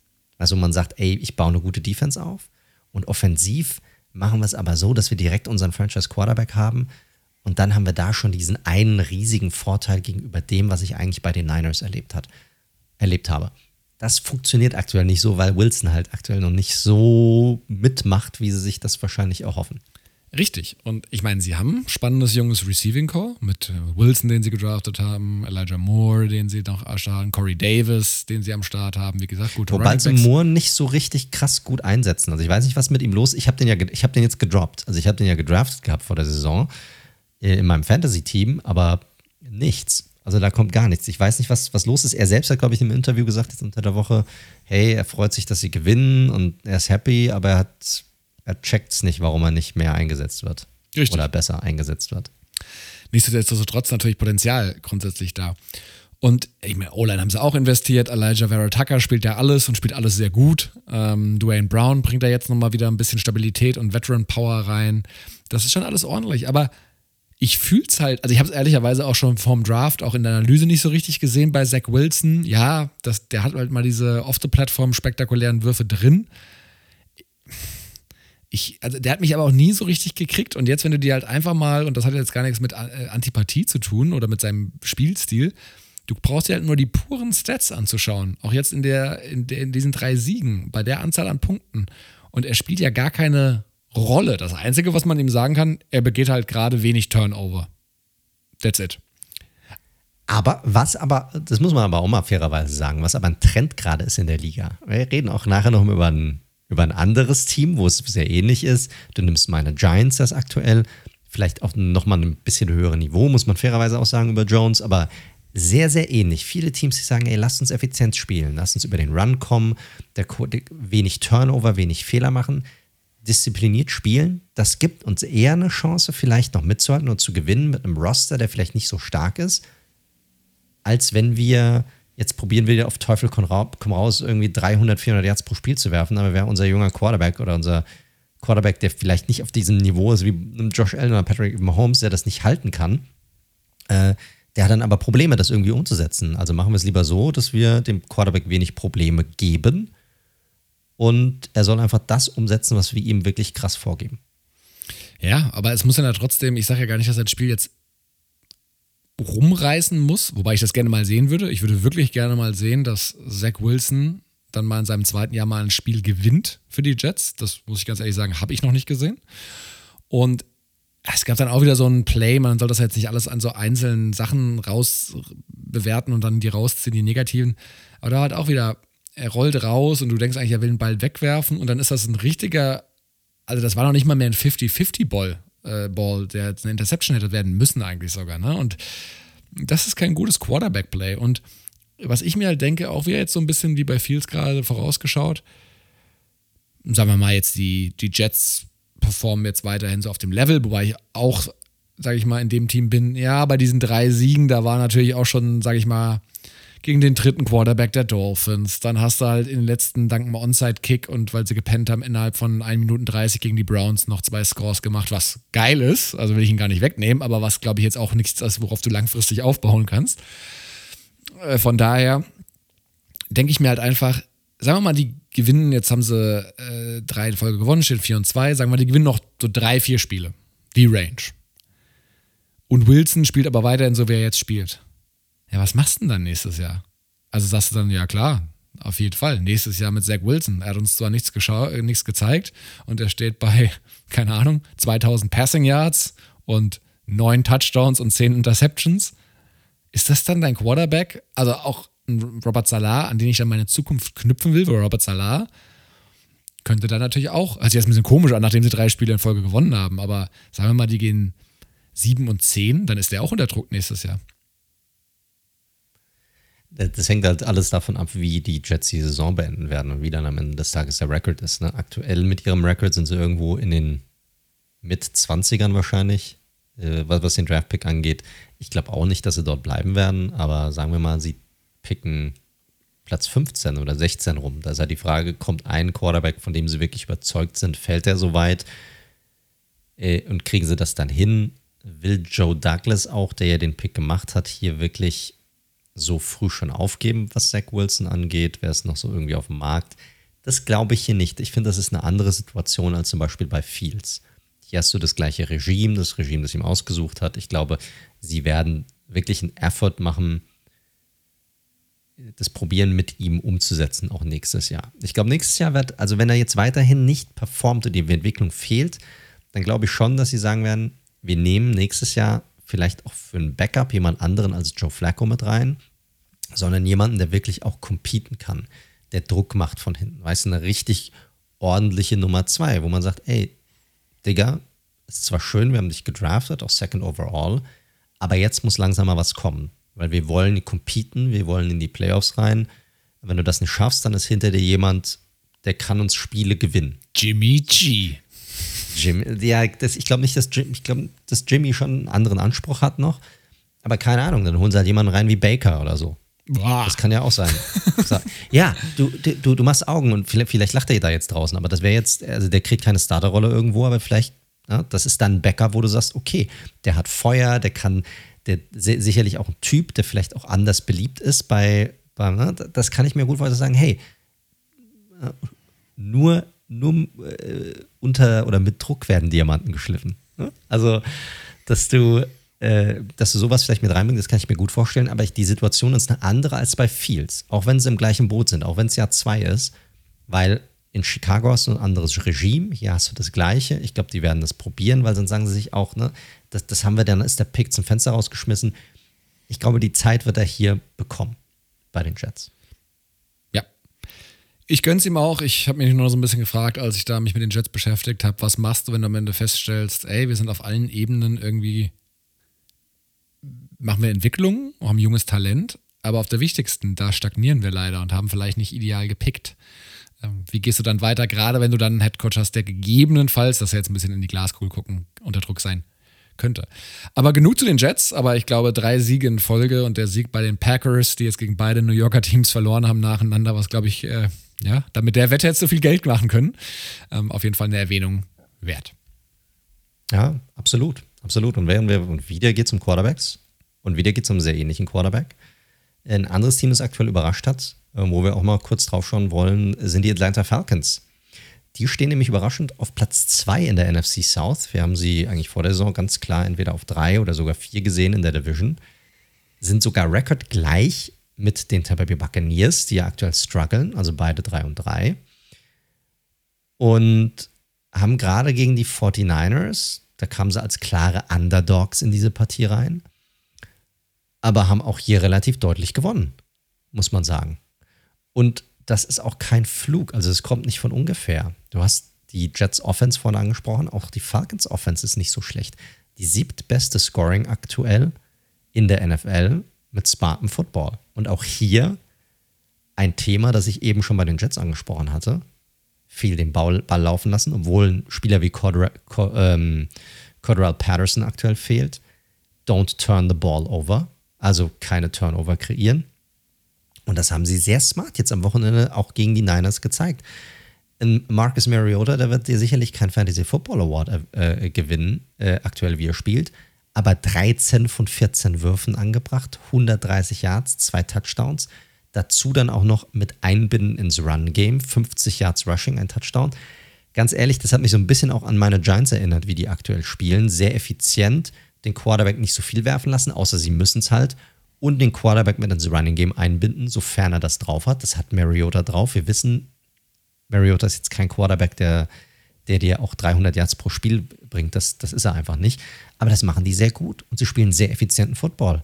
9 von 14 Third Down Conversions, wir hatten es bei den Bills gegen die Chiefs schon angesprochen, ist auch ein Trend in der Liga so ein bisschen, dass die Third Downs einfacher konvertiert werden. Und Spieler wie ein Tyler Allgeier, den ich ja auch ähm, äh, erwähnt hatte, schon vor der Saison als ein, als ein Spieler, den ich gerne mehr sehen würde. 50 Yards, ein Caleb Huntley mit 60 Yards, Mariota 50 Yards, einfach mal 160 Yards Rushing. Und dann eine Defense noch dazu, die jung ist, die hungrig ist, die auch zwei Interceptions hatte, eine Fumble Recovery, äh, Recovery hatte und vor allem die Interior um Grady Jarrett herum den Run gut stoppen kann. Hey, und das ist aktuell teamübergreifend in der Liga ein Rezept für Siege. Ja, also und man muss aber auch sagen, guckt euch gerne mal an, gegen wen die gespielt haben und was sie auch noch verloren haben. Also die haben gegen die Saints, Falconesque, muss man fast schon sagen, in der ersten Woche eine hohe Führung abgegeben. Sie waren selbst in dem Bucks-Spiel gut drin. Ihr erinnert euch, da gab es diesen lächerlichen Roughing the Passer Call gegen Grady Jarrett. Das Ding hätte auch nochmal umkippen können. Also das ist nicht so, dass sie da durch Zufall gelandet sind. Und da muss man auch mal wirklich, wir hatten es ähnlich, ähnliche Storyline, bin ich bei dir wie bei den Giants, was gutes Coaching ausmacht. Arthur Smith hat letztes Jahr, finde ich, schon sehr viel rausgeholt. Ähm, unter den Umständen, die da waren. Und dieses Jahr wieder. Also die O-Line deutlich verbessert. Äh, der Right Tackle McGarry spielt beispielsweise sehr gut. Sie haben echt eine gute, gerade im Run-Blocking, eine sehr gute O-Line aktuell. Äh, sowohl auf der Tackle-Position als auch auf der Guard-Position mit Lindstrom. Der war aber vorher schon gut. Die Wide Receiver sind halt, oder die Wide, der Wide Receiver mit Drake London ähm, wird auch variabel Richtig. eingesetzt. Ähm, total spannend. Ähm, Kyle Pitts war jetzt auch wieder mit an Bord und Mariota, ja, großer Hat Pässer. endlich seinen Touchdown gehabt die Saison. Alle Fantasy-Owner sind aufgesprungen und haben sich gefreut. So ist es. Hast also die großen Targets, die da auch mal vielleicht einen ungenauen Pass irgendwie runterpflücken können. Also viele Big Guys die ganze Zeit auf dem Feld. Und wie du gesagt hast, sie brillieren über eine effiziente, smarte Offense, die wenig Fehler macht. Und damit sind sie halt, und die natürlich auch viel ähm, Playclock sozusagen frisst an der Stelle. Und das ist aktuell eine Erfolgsstory, die ich so nicht erwartet hatte und auch, und da bin ich mal gespannt, ob das sich nicht noch mehr mh, mm, auswirken wird. Ich bin halt weiterhin von dieser Defense abseits von Grady Jarrett wenig überzeugt, muss ich sagen. Also gerade, ich hätte mir auch nochmal die Pass-Rush-Sets rausgesucht. Dead last, was Sex angeht, auch was Pressures angeht, etc. Ich meine, da sind halt aktuell Lorenzo Carter und der, der Rookie äh, Ebiketti sind halt die Starting Edge Defender, ne? Das ist natürlich dünn auf Dauer. Oh, ich bin ja ein großer Carter-Fan, muss ich ja sagen. Das habe ich ja schon oft gesagt. Ähm, die haben aber eine gute Interior Defensive Line. Also, sie stoppen auch den Run, Run richtig gut. Sie haben Jared, sie haben Anderson, Graham. Das finde ich schon nicht verkehrt. Das ist aber nur 50 Prozent. ja, sie bräuchten vielleicht noch einen weiteren oder hier eine stärkere Rotation. Mir gefällt die Secondary ganz gut, obwohl man da jetzt erstmal schauen muss, wie lange sind die beiden verletzt, weil beide Starting Cornerback haben sich verletzt im letzten Spiel, sowohl AJ Terrell als auch äh, Casey Hayward Jr. Und Isaiah Oliver ist aber direkt reingesprungen, hat direkt erstmal eine Interception gehabt in diesem Spiel. Auch gut funktioniert. Also, du hast das Coaching angesprochen und das siehst du dann auch bei einem Team, du hast die Giants verglichen, das sind Teams, die sind nicht tief besetzt, aber wenn andere reinkommen und reinspringen, die performen sofort. Und daran siehst du, dass die Coaches ihr Team ready haben, dass die Spieler wissen, was zu tun ist, dass die gut vorbereitet sind und dass sie so einfach halten, dass selbst die Spieler, die vielleicht oder von denen man nicht denkt, dass sie das drauf haben, ihr maximales Talent auch rausholen können während der Spiele oder während sie auf dem Feld stehen. Und das macht Arthur Smith richtig gut. Und ich bin mal gespannt, weil viele Teams in dieser Division schwächeln. Über die Panthers brauchen wir gar nicht reden. Das ist nochmal eine komplett andere Story. Die Saints sind für mich wie so eine Wundertüte jede Woche. Da weißt du nicht wirklich, was du bekommst, wer ist Quarterback, wie spielen sie heute. Kein Plan. Die Bucks haben ganz andere Probleme. kommen wir auch gleich nochmal zu. Und die Falcons machen sich das gerade so ein bisschen zunutze. Und meine Frage, die ich jetzt so ein bisschen an dich hätte, ist das eine Momentaufnahme, wo ein Team, welches wenig Kadetiefe mit sich bringt, einfach aktuell überperformt? Oder könnten die Falcons tatsächlich ein Team sein für die NFC Playoffs? Ich weiß ein bisschen früh, aber ich hau's jetzt einfach mal so raus. Das Ding ist natürlich, und auch der Sieg der 49ers muss man, Deswegen ist es ja auch so oft so eine Week-to-Week-League. Also, wenn du dir mal angeschaut hast, wer bei den 49ers letzte Woche gefehlt hat. Irgend, äh, irgendein Journalist hat getweetet, ey, das ist ja fast ein Pro Bowl-Team, was da gefehlt hat. Und das war natürlich auf, pointiert, auf die Spitze getrieben, aber das war schon krass. Also die komplette Defensive Front hat gefehlt einfach bei den ähm, 49ers. Und Trent Williams auch, ne, der beste Left Tackle, der das Spiel spielt. Das muss man schon so ein bisschen einordnen.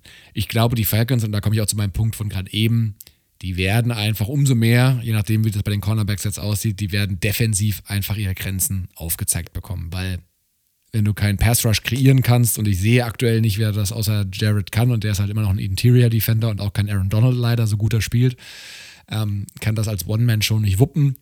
Kriegst keinen Druck auf den Quarterback, dann hat er halt Zeit und selbst wenn deine guten Spieler in Coverage da sind, eine Coverage bricht halt irgendwann zusammen.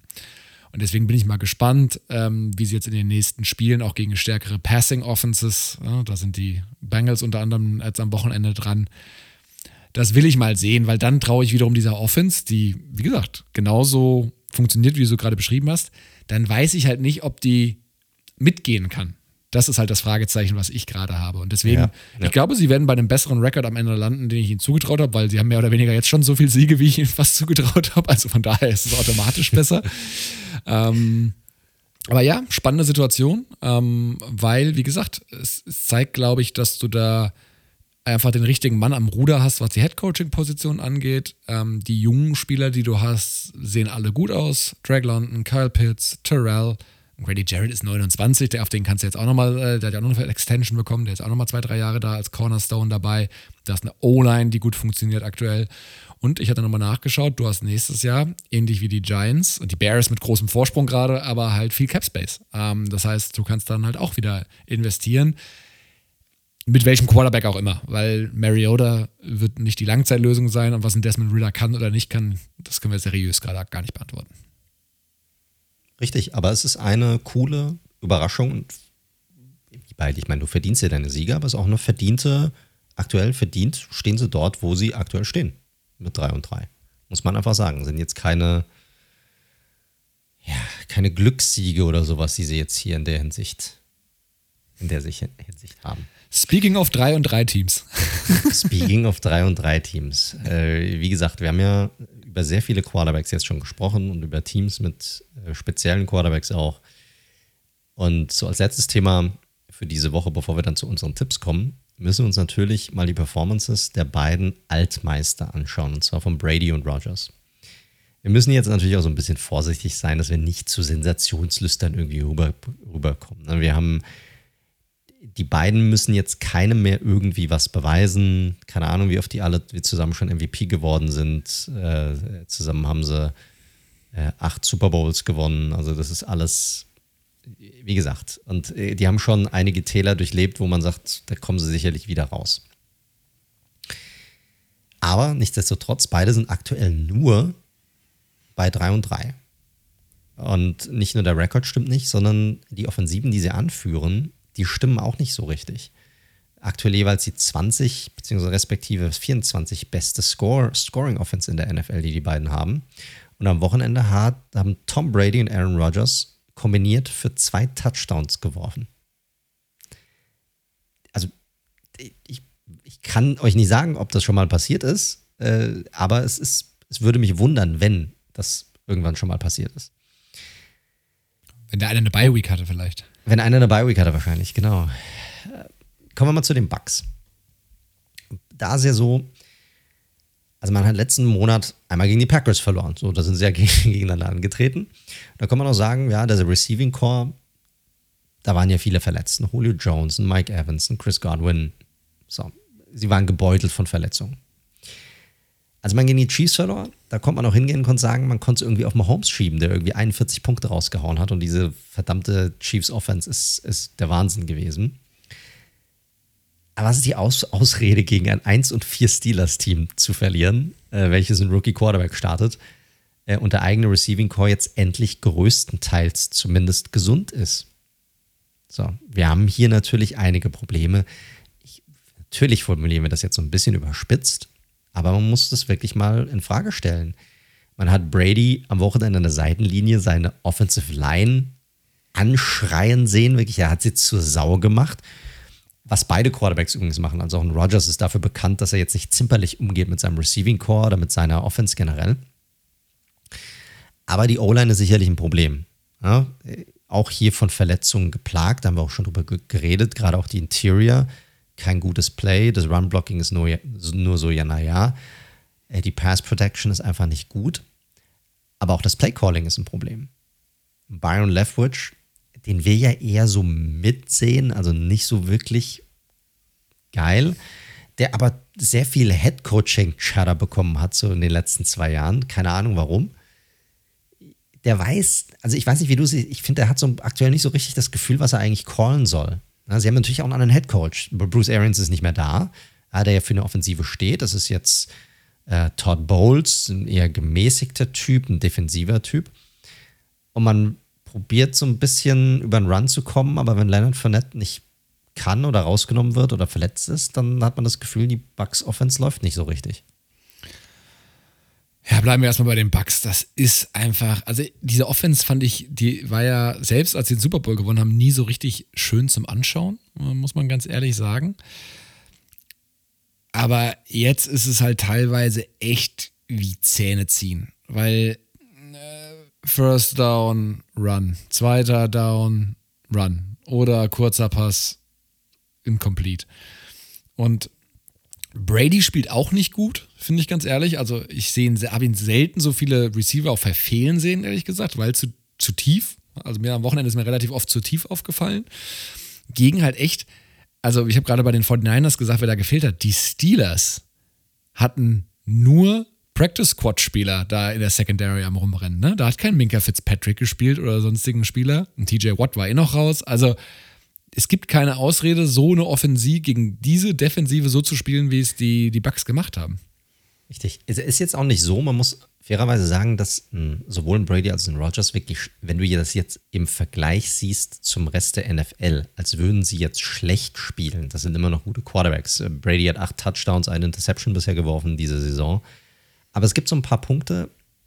Das Passer-Rating ist das schlechteste seit 2019, das er hat. Und der Pressure, den er bekommt, ist deutlich höher, ist der höchste, den er bekommen hat bislang in seiner Karriere. Also Pressures turned into Sacks.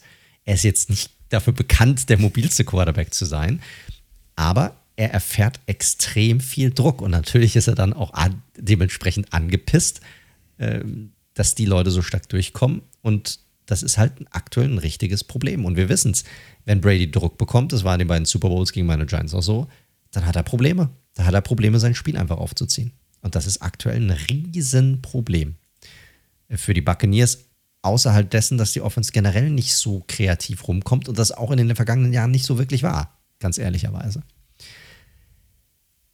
Gehen wir mal von den Bucks nochmal zu den Packers, um auch mal zu Rodgers rüber zu gehen. Auch hier, ich mache das mal genauso auf. Week 1 Loss gegen die Vikings. Hier konnte man noch auf die jährlich, ich sag mal, schläfrige Performance zu Saisonstart verweisen, die die Packers öfter mal hinlegen. Kann man sagen, ja, das sind die Packers, mein Gott. Das passiert halt mal, wartet ab, ab Woche 2, da sehen wir den richtigen Rogers und dann geht's richtig ab. Dann gab es die Niederlage in London gegen die Giants. Ah, vielleicht könnte man hier sagen, gut, Vielleicht kann man es noch auf das Reisen verschieben oder andere Bedingungen oder es war dann doch nicht at home, keine Ahnung. Aber was ist die Ausrede gegen die Jets? Ne? Also auch das, das muss man ehrlicherweise mal fragen. Wir haben zwar gerade über die Jets geredet, ja, aber wir haben auch über Zach, Zach Wilson geredet. Was ist die Ausrede? Probleme haben die Packers genug. 17,8 Punkte pro Spiel. That's it. Eine Rogers Offense mit noch nicht mal 18 Punkten pro Spiel. Rogers ist definitiv die Saison auch einfach off. Also Devante Adams, muss man einfach sagen, ist hier sicherlich ein Faktor. Und natürlich auch die vielen jungen Receiver, die noch nicht so wirklich richtig wissen, was sie machen sollen. Die Offense wird angeführt von einem Alan Lazard und einem Robert Tunyon. Puh, okay, alles klar. Ist jetzt nicht so wirklich prickelnd. Auch die O-Line, ähnlich wie bei den Buccaneers. Echt nicht gut bis dato. Bakhtiari ist noch nicht komplett zurück, ist eher so ein Teilzeit-Left-Tackle aktuell. Und ein Elton Jenkins sieht auch noch nicht so wirklich prickelnd aus nach seinem Kreuzbandriss. Also das, da gibt es echt Probleme aktuell. Aber das, die größte Frage, die ich hier habe, wie bringt man so eine Offensive ins Laufen, wenn das Passing-Game nicht funktioniert? Warum kommt man nicht über das Running-Game? Man hat zwei richtig starke Running Backs mit einem Aaron Jones und mit einem AJ Dillon. Die werden aus welchem Grund auch immer, aber aktuell gar nicht so richtig eingebunden. Und ich weiß nicht warum. Ich weiß nicht, was, was, was, was, hier, das, was hier das Issue ist. Und wenn dann noch hinzukommt, dass die Defensive, von der wir vor der Saison gedacht haben, das ist eine Top 3 bis Top 5 Defense, auch noch nicht wirklich gut performt oder definitiv schlechter als erwartet, dann hast du halt ein Team, das aktuell nur bei 3 und 3 steht und wo man eigentlich denkt, eigentlich müssten sie doch die NFC anführen. Ja, also es, ich finde gut, wie du es aufgezogen hast, im Sinne, es sind verschiedenste Themen, ehrlich gesagt. Also fangen wir an, ich finde die O-Line besser als du, aber nicht auf diesem Elite-Level, was man mit den beiden Tackles erwarten würde, was man aber mit der Verletzungshistorie, die wir auch in der Preview schon thematisiert hatten, vielleicht nachvollziehen kann. Ich finde die Interior da gerade deutlich das größere Problem als jetzt die Tackles.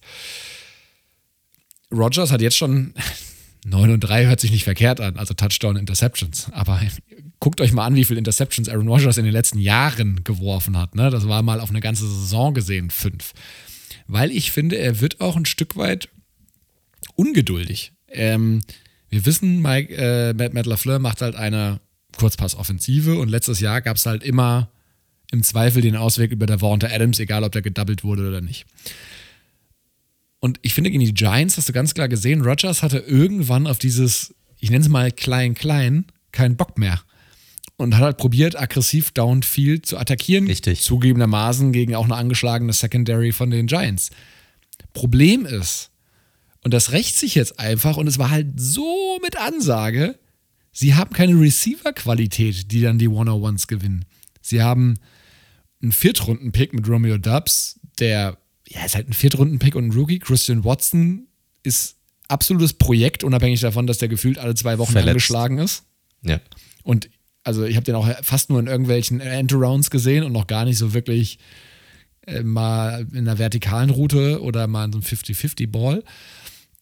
Und dann wirft er doch am liebsten zu Randall Cobb, der jetzt ja auch letzte, am letzten Wochenende ziemlich zerlegt worden ist, ne? weil er in denen halt das Thema Vertrauen zwischen Quarterback und Receiver ist ja eh ein Thema, aber dann natürlich bei Rogers noch umso mehr. Und du merkst halt auch, ich glaube, er, er, er, er hat gar kein Vertrauen in seine Receiver mit Lazar vielleicht nochmal mit, mit Abstrichen. Und sie haben, das sind, ich hatte es aber auch vor der Saison schon gesagt, also wer mir da reinreden wollte, oh, jetzt wird jetzt die Nummer eins, dann hast du ja noch Watkins und Dubs sieht super aus im Camp. Also erstmal, Camp Stories Camp, sind ja. Camp Stories. Ich glaube, das Ja, kann jetzt richtig. jeder mal äh, für sich abspeichern, wer da alles durchgebrochen ist äh, nach, nach dem Camp. Sky War und was weiß ich was alle. Und es fehlt einfach die Qualität und dann wird Rogers halt ungeduldig und dann sieht die Offense halt so aus, wie sie aussieht. Ich meine, klar, der kann immer so einen Ball rauszaubern, wie auf, ich glaube, Robert Tonyan war es jetzt am Wochenende auch, äh, wo er dann mal vertikal attackiert hat, attackiert hat. Aber sorry, da muss einfach mehr kommen. Und was mich halt ärgert bei den Packers, das ist halt wirklich mit Ansage ins Messer reingelaufen. Also Adams nicht zu verlängern, das war ja von Adams gesteuert. Da kann man ihm keinen Vorwurf machen. Ne? Der wollte halt äh, Richtig. dorthin zu seiner Franchise, fair enough. Aber dann musst du irgendwie reagieren und nicht hoffen, dass ein Sammy Watkins deine Lösung ist. Und sei es jetzt ein Trade, für wen auch immer, sei es ein Will Fuller über, auf, von der Straße auflesen, ich weiß es nicht. Sie müssen was machen, weil mit dem Receiving Core und selbst wenn sie damit in die Playoffs wahrscheinlich dann noch rankommen, hast du keine Chance. Keine Chance. Das verschenktes Jahr einfach. Ja. Und Rogers hat ja nicht mehr viele Jahre. Das ist ja das Problem. Nee, und ich habe es extra nochmal geschrieben, guckt euch mal die nächsten vier Spiele an. Und die, ich hatte das nochmal bei Defense gesagt, die haben die Nummer, äh, die waren 2021, waren sie noch die zehntbeste Run-Defense. In 2022 bislang nur die 20 beste Run-Defense. Also während wir auch in der Preseason darüber geredet haben oder vor der Saison, ey, das ist eine super Secondary, sagen sich auch andere Teams, ja, das ist eine super Secondary, also laufen wir einfach gegen die. Und da haben die Packers aktuell echt Probleme. Und wenn du die nächsten vier Spiele anguckst, als nächstes kommen die Commanders, okay, ich sag mal, da sind sie Favorit. Aber dann hast du die Bills, die einfach generell eine sehr gute Offense sind. Dann die Cowboys, die sehr, eine sehr starke Run-Heavy-Offense darstellen. Und die Eagles. Und da kannst du mal schnell aus diesen vier Spielen aktuell, wenn ich jetzt mal vorweggreife, würde ich sagen, ich tippe in vier, in, in drei dieser vier Spielen nicht auf die Packers. Stand so. heute ja. Stand heute ja. Und dann stehst du, wie gesagt, das sind natürlich jetzt viele hineininterpretiert, aber basierend auf dem, was ich jetzt aktuell gesehen habe, dann stehen sie vielleicht bei 4 und 6. Die Packers, Mann. Also, das muss man einfach sagen. Und ich sehe es genauso wie du. Mit dem aktuellen Receiving Core, mit dieser Offensive, sehe ich nicht, wie dass die weit kommen sollten in den Playoffs. Wüsste ich nicht. Also, womit? Also, klar, auch die Receiver, die werden sich weiterentwickeln. Vielleicht kommt da einer raus, der wo du sagst, ey, auf einmal hat, jetzt hat's Klick gemacht und der ist auf einem anderen Level und, und Rogers ist dann ganz hin und weg und sagt, ja, endlich sind die Babys auf einem anderen, anderen Niveau und sind nicht mehr und checken so ein bisschen, das kann ja alles passieren. Eine Weiterentwicklung dürfen ja stattfinden, auch während einer ersten Saison oder während einer Rookie-Saison. Ist ja nicht ausgeschlossen, sowas. Äh, aber so richtig gut läuft das nicht. Und auch hier nochmal, wenn ich mir nochmal äh, den Vergleich zwischen Rogers und Brady, auch hier nochmal zwei sehr interessante Sachen, die sehr ähnlich ist zu den beiden. Auch er hat, auch, auch Rogers hat aktuell äh, das schlechteste, also kein schlechtes Passer-Rating, aber das schlechteste seit 2019. Und auch er nimmt aktuell die meisten Sacks oder die meisten, also Pressures turned into Sacks, die höchste Prozentzahl seit 2012. Also auch hier, er kriegt mehr Druck, was dann nochmal wieder auf dieses Thema O-Line zu sprechen bekommen.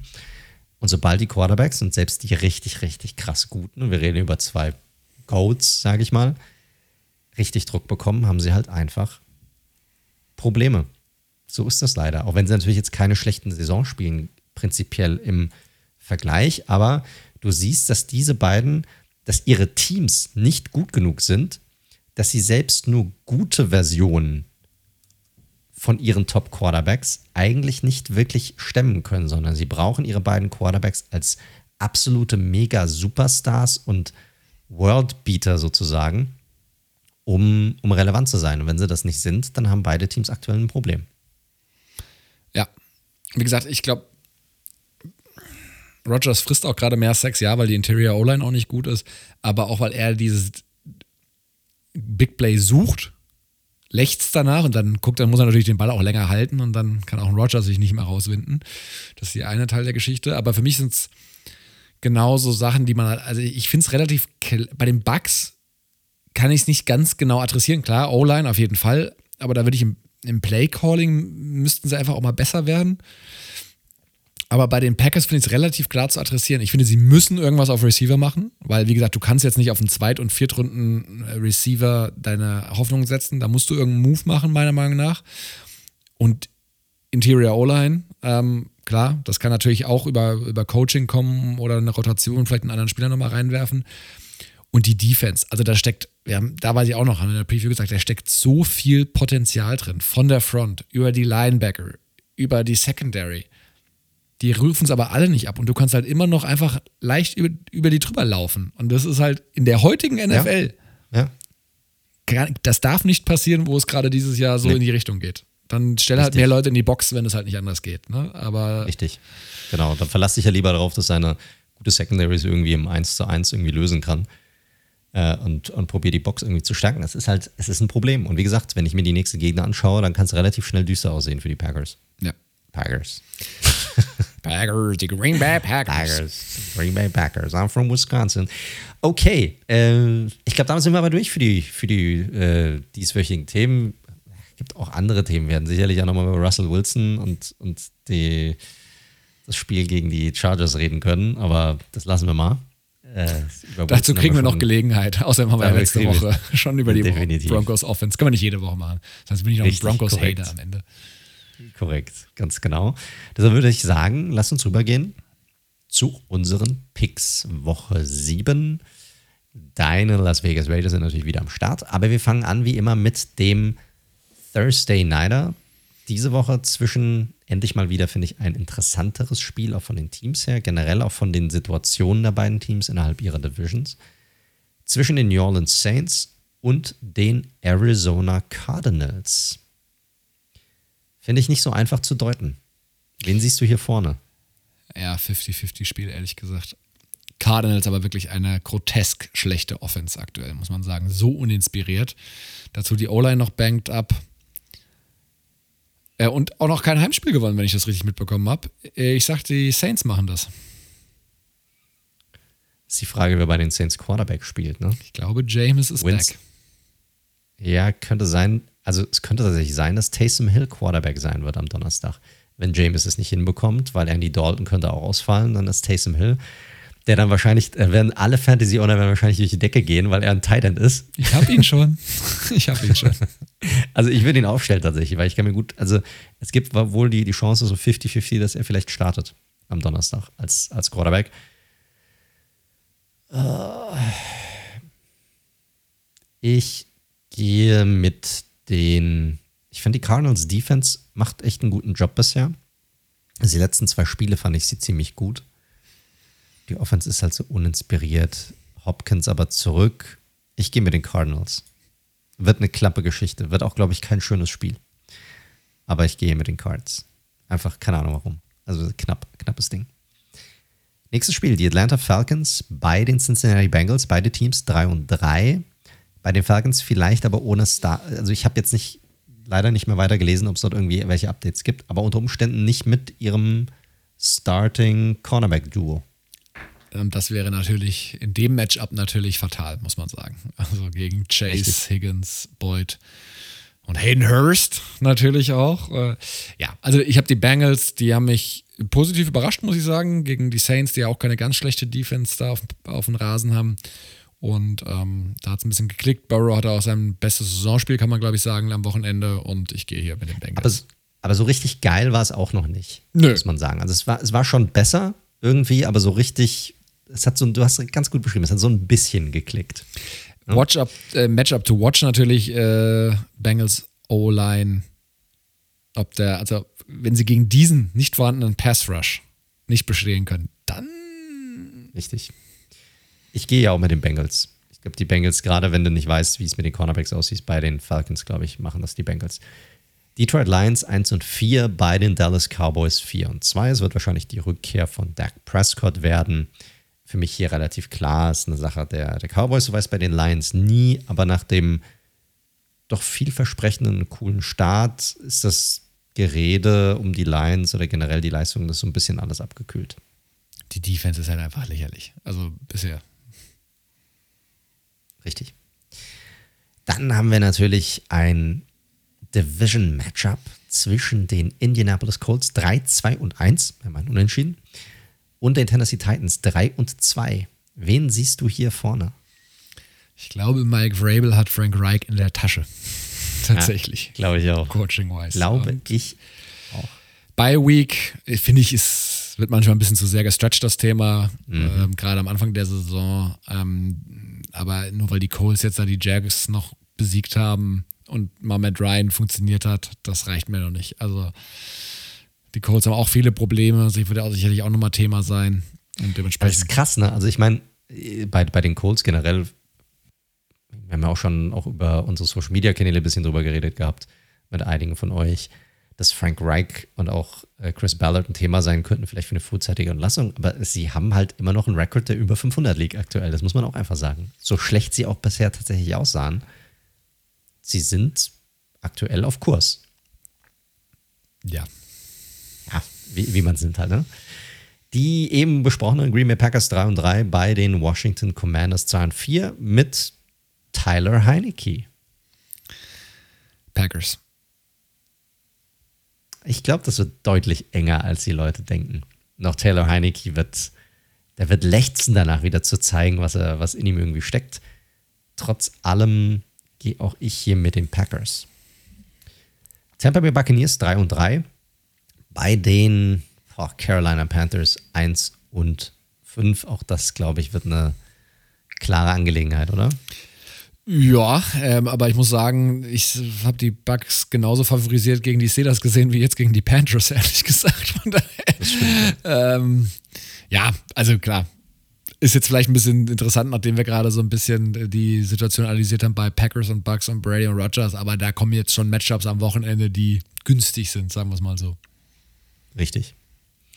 Die New York Football Giants 5 und 1 bei den Jacksonville Jaguars 2 und 4 und sie gehen wahrscheinlich als erst zum allerersten Mal in die Saison als leichter Favorit in diese Partie. Mein Tipp ist klar, wie immer. Ich glaube nicht, dass es eine klare Angelegenheit wird, sondern es wird auch hier wieder eine knappe Geschichte. Ich glaube, kein Spiel bei den Giants wird eine klare Angelegenheit, außer sie kriegen den Hintern versohlt irgendwie. Ich glaube, dafür ist das Team einfach nicht gut genug. Ich glaube aber trotzdem, dass ich hier ja einfach tatsächlich mal das bessere Team sind.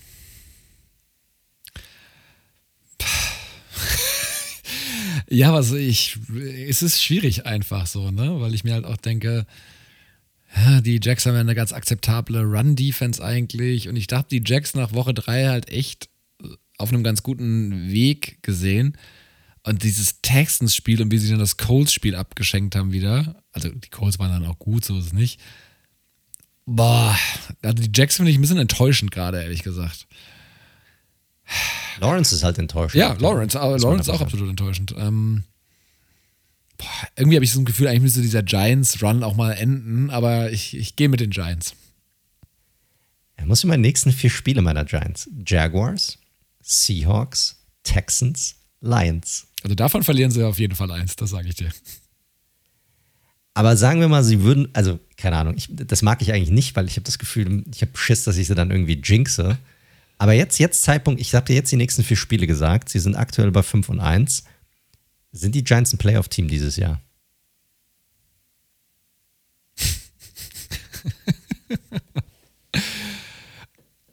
Äh, ich tue mich damit echt schwer, weil das, also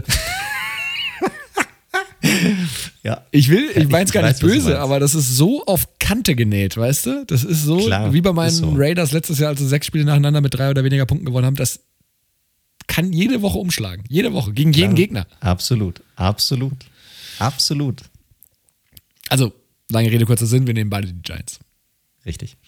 Cleveland Browns 2 und 4, bei den Baltimore Ravens 3 und 3. Finde ich auch tatsächlich nicht so einfach muss ich sagen. Ja, wobei das Browns Outing gegen die Patriots, das war schon sehr ernüchternd. Also auch wäre auch ein nettes Thema gewesen, liebe Patriots-Fans, wir haben euch nicht vergessen. Ich glaube, wie eine von Joe Judge und Matt Patricia geführte Offense 31 Punkte gegen die Browns scoren kann. Liegt auch viel an den Browns, weil die einfach ums Verrecken den Run nicht stoppen können. Das Ravens Run Game sieht leider aber auch noch nicht so gut aus bisher. Aber ja gut, Kenyon Drake hat 100 über, mit über 100 Yards gepackt gegen meine Giants. Obwohl man sagen muss, die haben halt, die haben vor allem in der Red Zone, die haben Probleme. Die ja. haben Probleme zu scoren. Das ist einfach so. Gus also, Edwards. Die haben Glück, dass sie Justin Tucker haben. Ja, Gus Edwards könnte zurückkommen. Also, ist jetzt kein Gamechanger, aber mal gucken. Ich gehe mit den Ravens. Ich vertraue den Browns gerade überhaupt nicht. Ja, ich gehe auch mit den Ravens tatsächlich. New York Jets 4 und 2 bei den Denver Broncos 2 und 4. Boah. das hätte ich vor der Saison nicht gedacht, dass das. Ich hatte es getweetet, Leute, die Broncos schlechteste Offense gerade bisher. 15 Punkte im Schnitt. Weniger als die Bears. Ich gehe hier mit den Jets. Also ich muss sagen, pass auf, ein, eine Sache. Wir, wir sind das ja wird Low Scoring. Wenn das High Scoring wird, fresse ich einen Besen ich glaube, das könnte sogar eine klare Angelegenheit werden, wenn die Jets so weitermachen. Ich meine, letzte drei Spiele über 30 Punkte im Schnitt. So, ist eine andere Geschichte hier, andere Defense, gegen die sie auch spielen. Richtig. Aber was mich, ich muss eine Sache sagen, und wir, die ganze Footballwelt ist aktuell haut auf Russell Wilson drauf und ganz ehrlich auch nicht zu, zu Unrecht. Ich muss aber sagen, beim, beim Spiel jetzt, der hat ein super erstes Viertel gehabt. Der sah tatsächlich mal aus wie der alte Russell Wilson, wo ich gesagt habe, okay, krass, super umgeschwungen.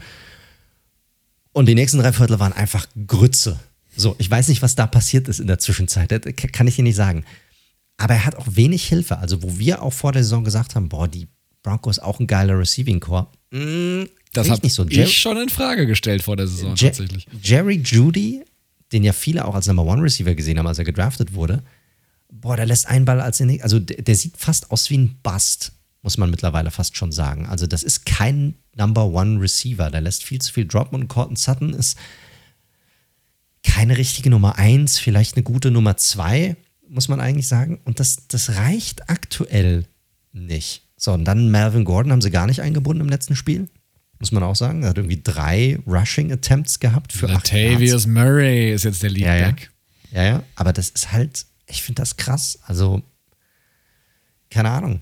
Aber du hast gesehen, es könnte funktionieren. Das ist, lief das erste Viertel super. Ich glaube, 10 von 10 hat er an den Mann gebracht oder so. Also richtig krass gutes Viertel von Wilson. Und danach war einfach nur wie, als wäre das nie passiert. So wirklich wie so eine, eine leichte Erinnerung an fast vergessene Tage. Wow, sehr romantisch gesagt. Einfach aus dem Bauchgefühl heraus. Ähm, ich glaube, die Broncos machen das. Okay.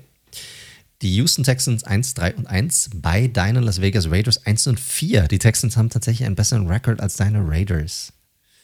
Ich mach's mal voll weg. Nach diesem Spieltag glaube ich das nicht mehr. Deine Raiders gewinnen das Ding zu Hause gegen die Texans. Ja, wenn nicht. Äh, wenn nicht, dann hast du ganz, Aber ganz andere Themen. Können wir dann ja mit reinnehmen. Also ist ja die Frage, oder? Ist, ist Josh McDaniels erlebt ein zweites Broncos-Ding schon im ersten Jahr. Also, ja, gut. Ein anderes Thema können wir uns ja dem Ganzen widmen, falls es so passieren sollte. Seattle Seahawks 3 und 3 bei den Los Angeles Chargers 4 und 2. Ja, hätte ich auch nicht vor der Saison gedacht, dass das enger wird als gedacht, aber bei aller Kritik an den Chargers, und das war jetzt auch wieder nicht schön, muss man leider sagen, haben auch also ein paar Spieler funktioniert. JC Jackson ist gerade der schlecht gegradetste Cornerback bei PFF von allen, die über 50 Prozent gespielt haben. Der, also No-Show bisher. Naja. Und auf der, auf der anderen Seite hast du einen richtig geilen Rookie mit Tarek Woolen, der jetzt schon die vierte Interception in vier Spielen rausgeholt hat, der richtig gut aussieht. Ja, Und den die Geiz, ich, ich, weiß nicht, ob, ich weiß nicht, ob du die Quote gesehen hast von, ähm, äh, von Brooks, glaube ich, war das, der gesagt hat. Er hat gesagt, ey, die Hälfte der Zeit weiß er noch nicht mal, was der macht. Der macht das nur aus der kriegt das nur mit seinem puren Talent überhaupt aktuell hin, dass er so spielt. Ey, was passiert denn dann erst, wenn er wirklich rafft, was da auf dem Feld abgeht? Wenn er es rafft. Sagen. Also, bitte? Wenn er es rafft.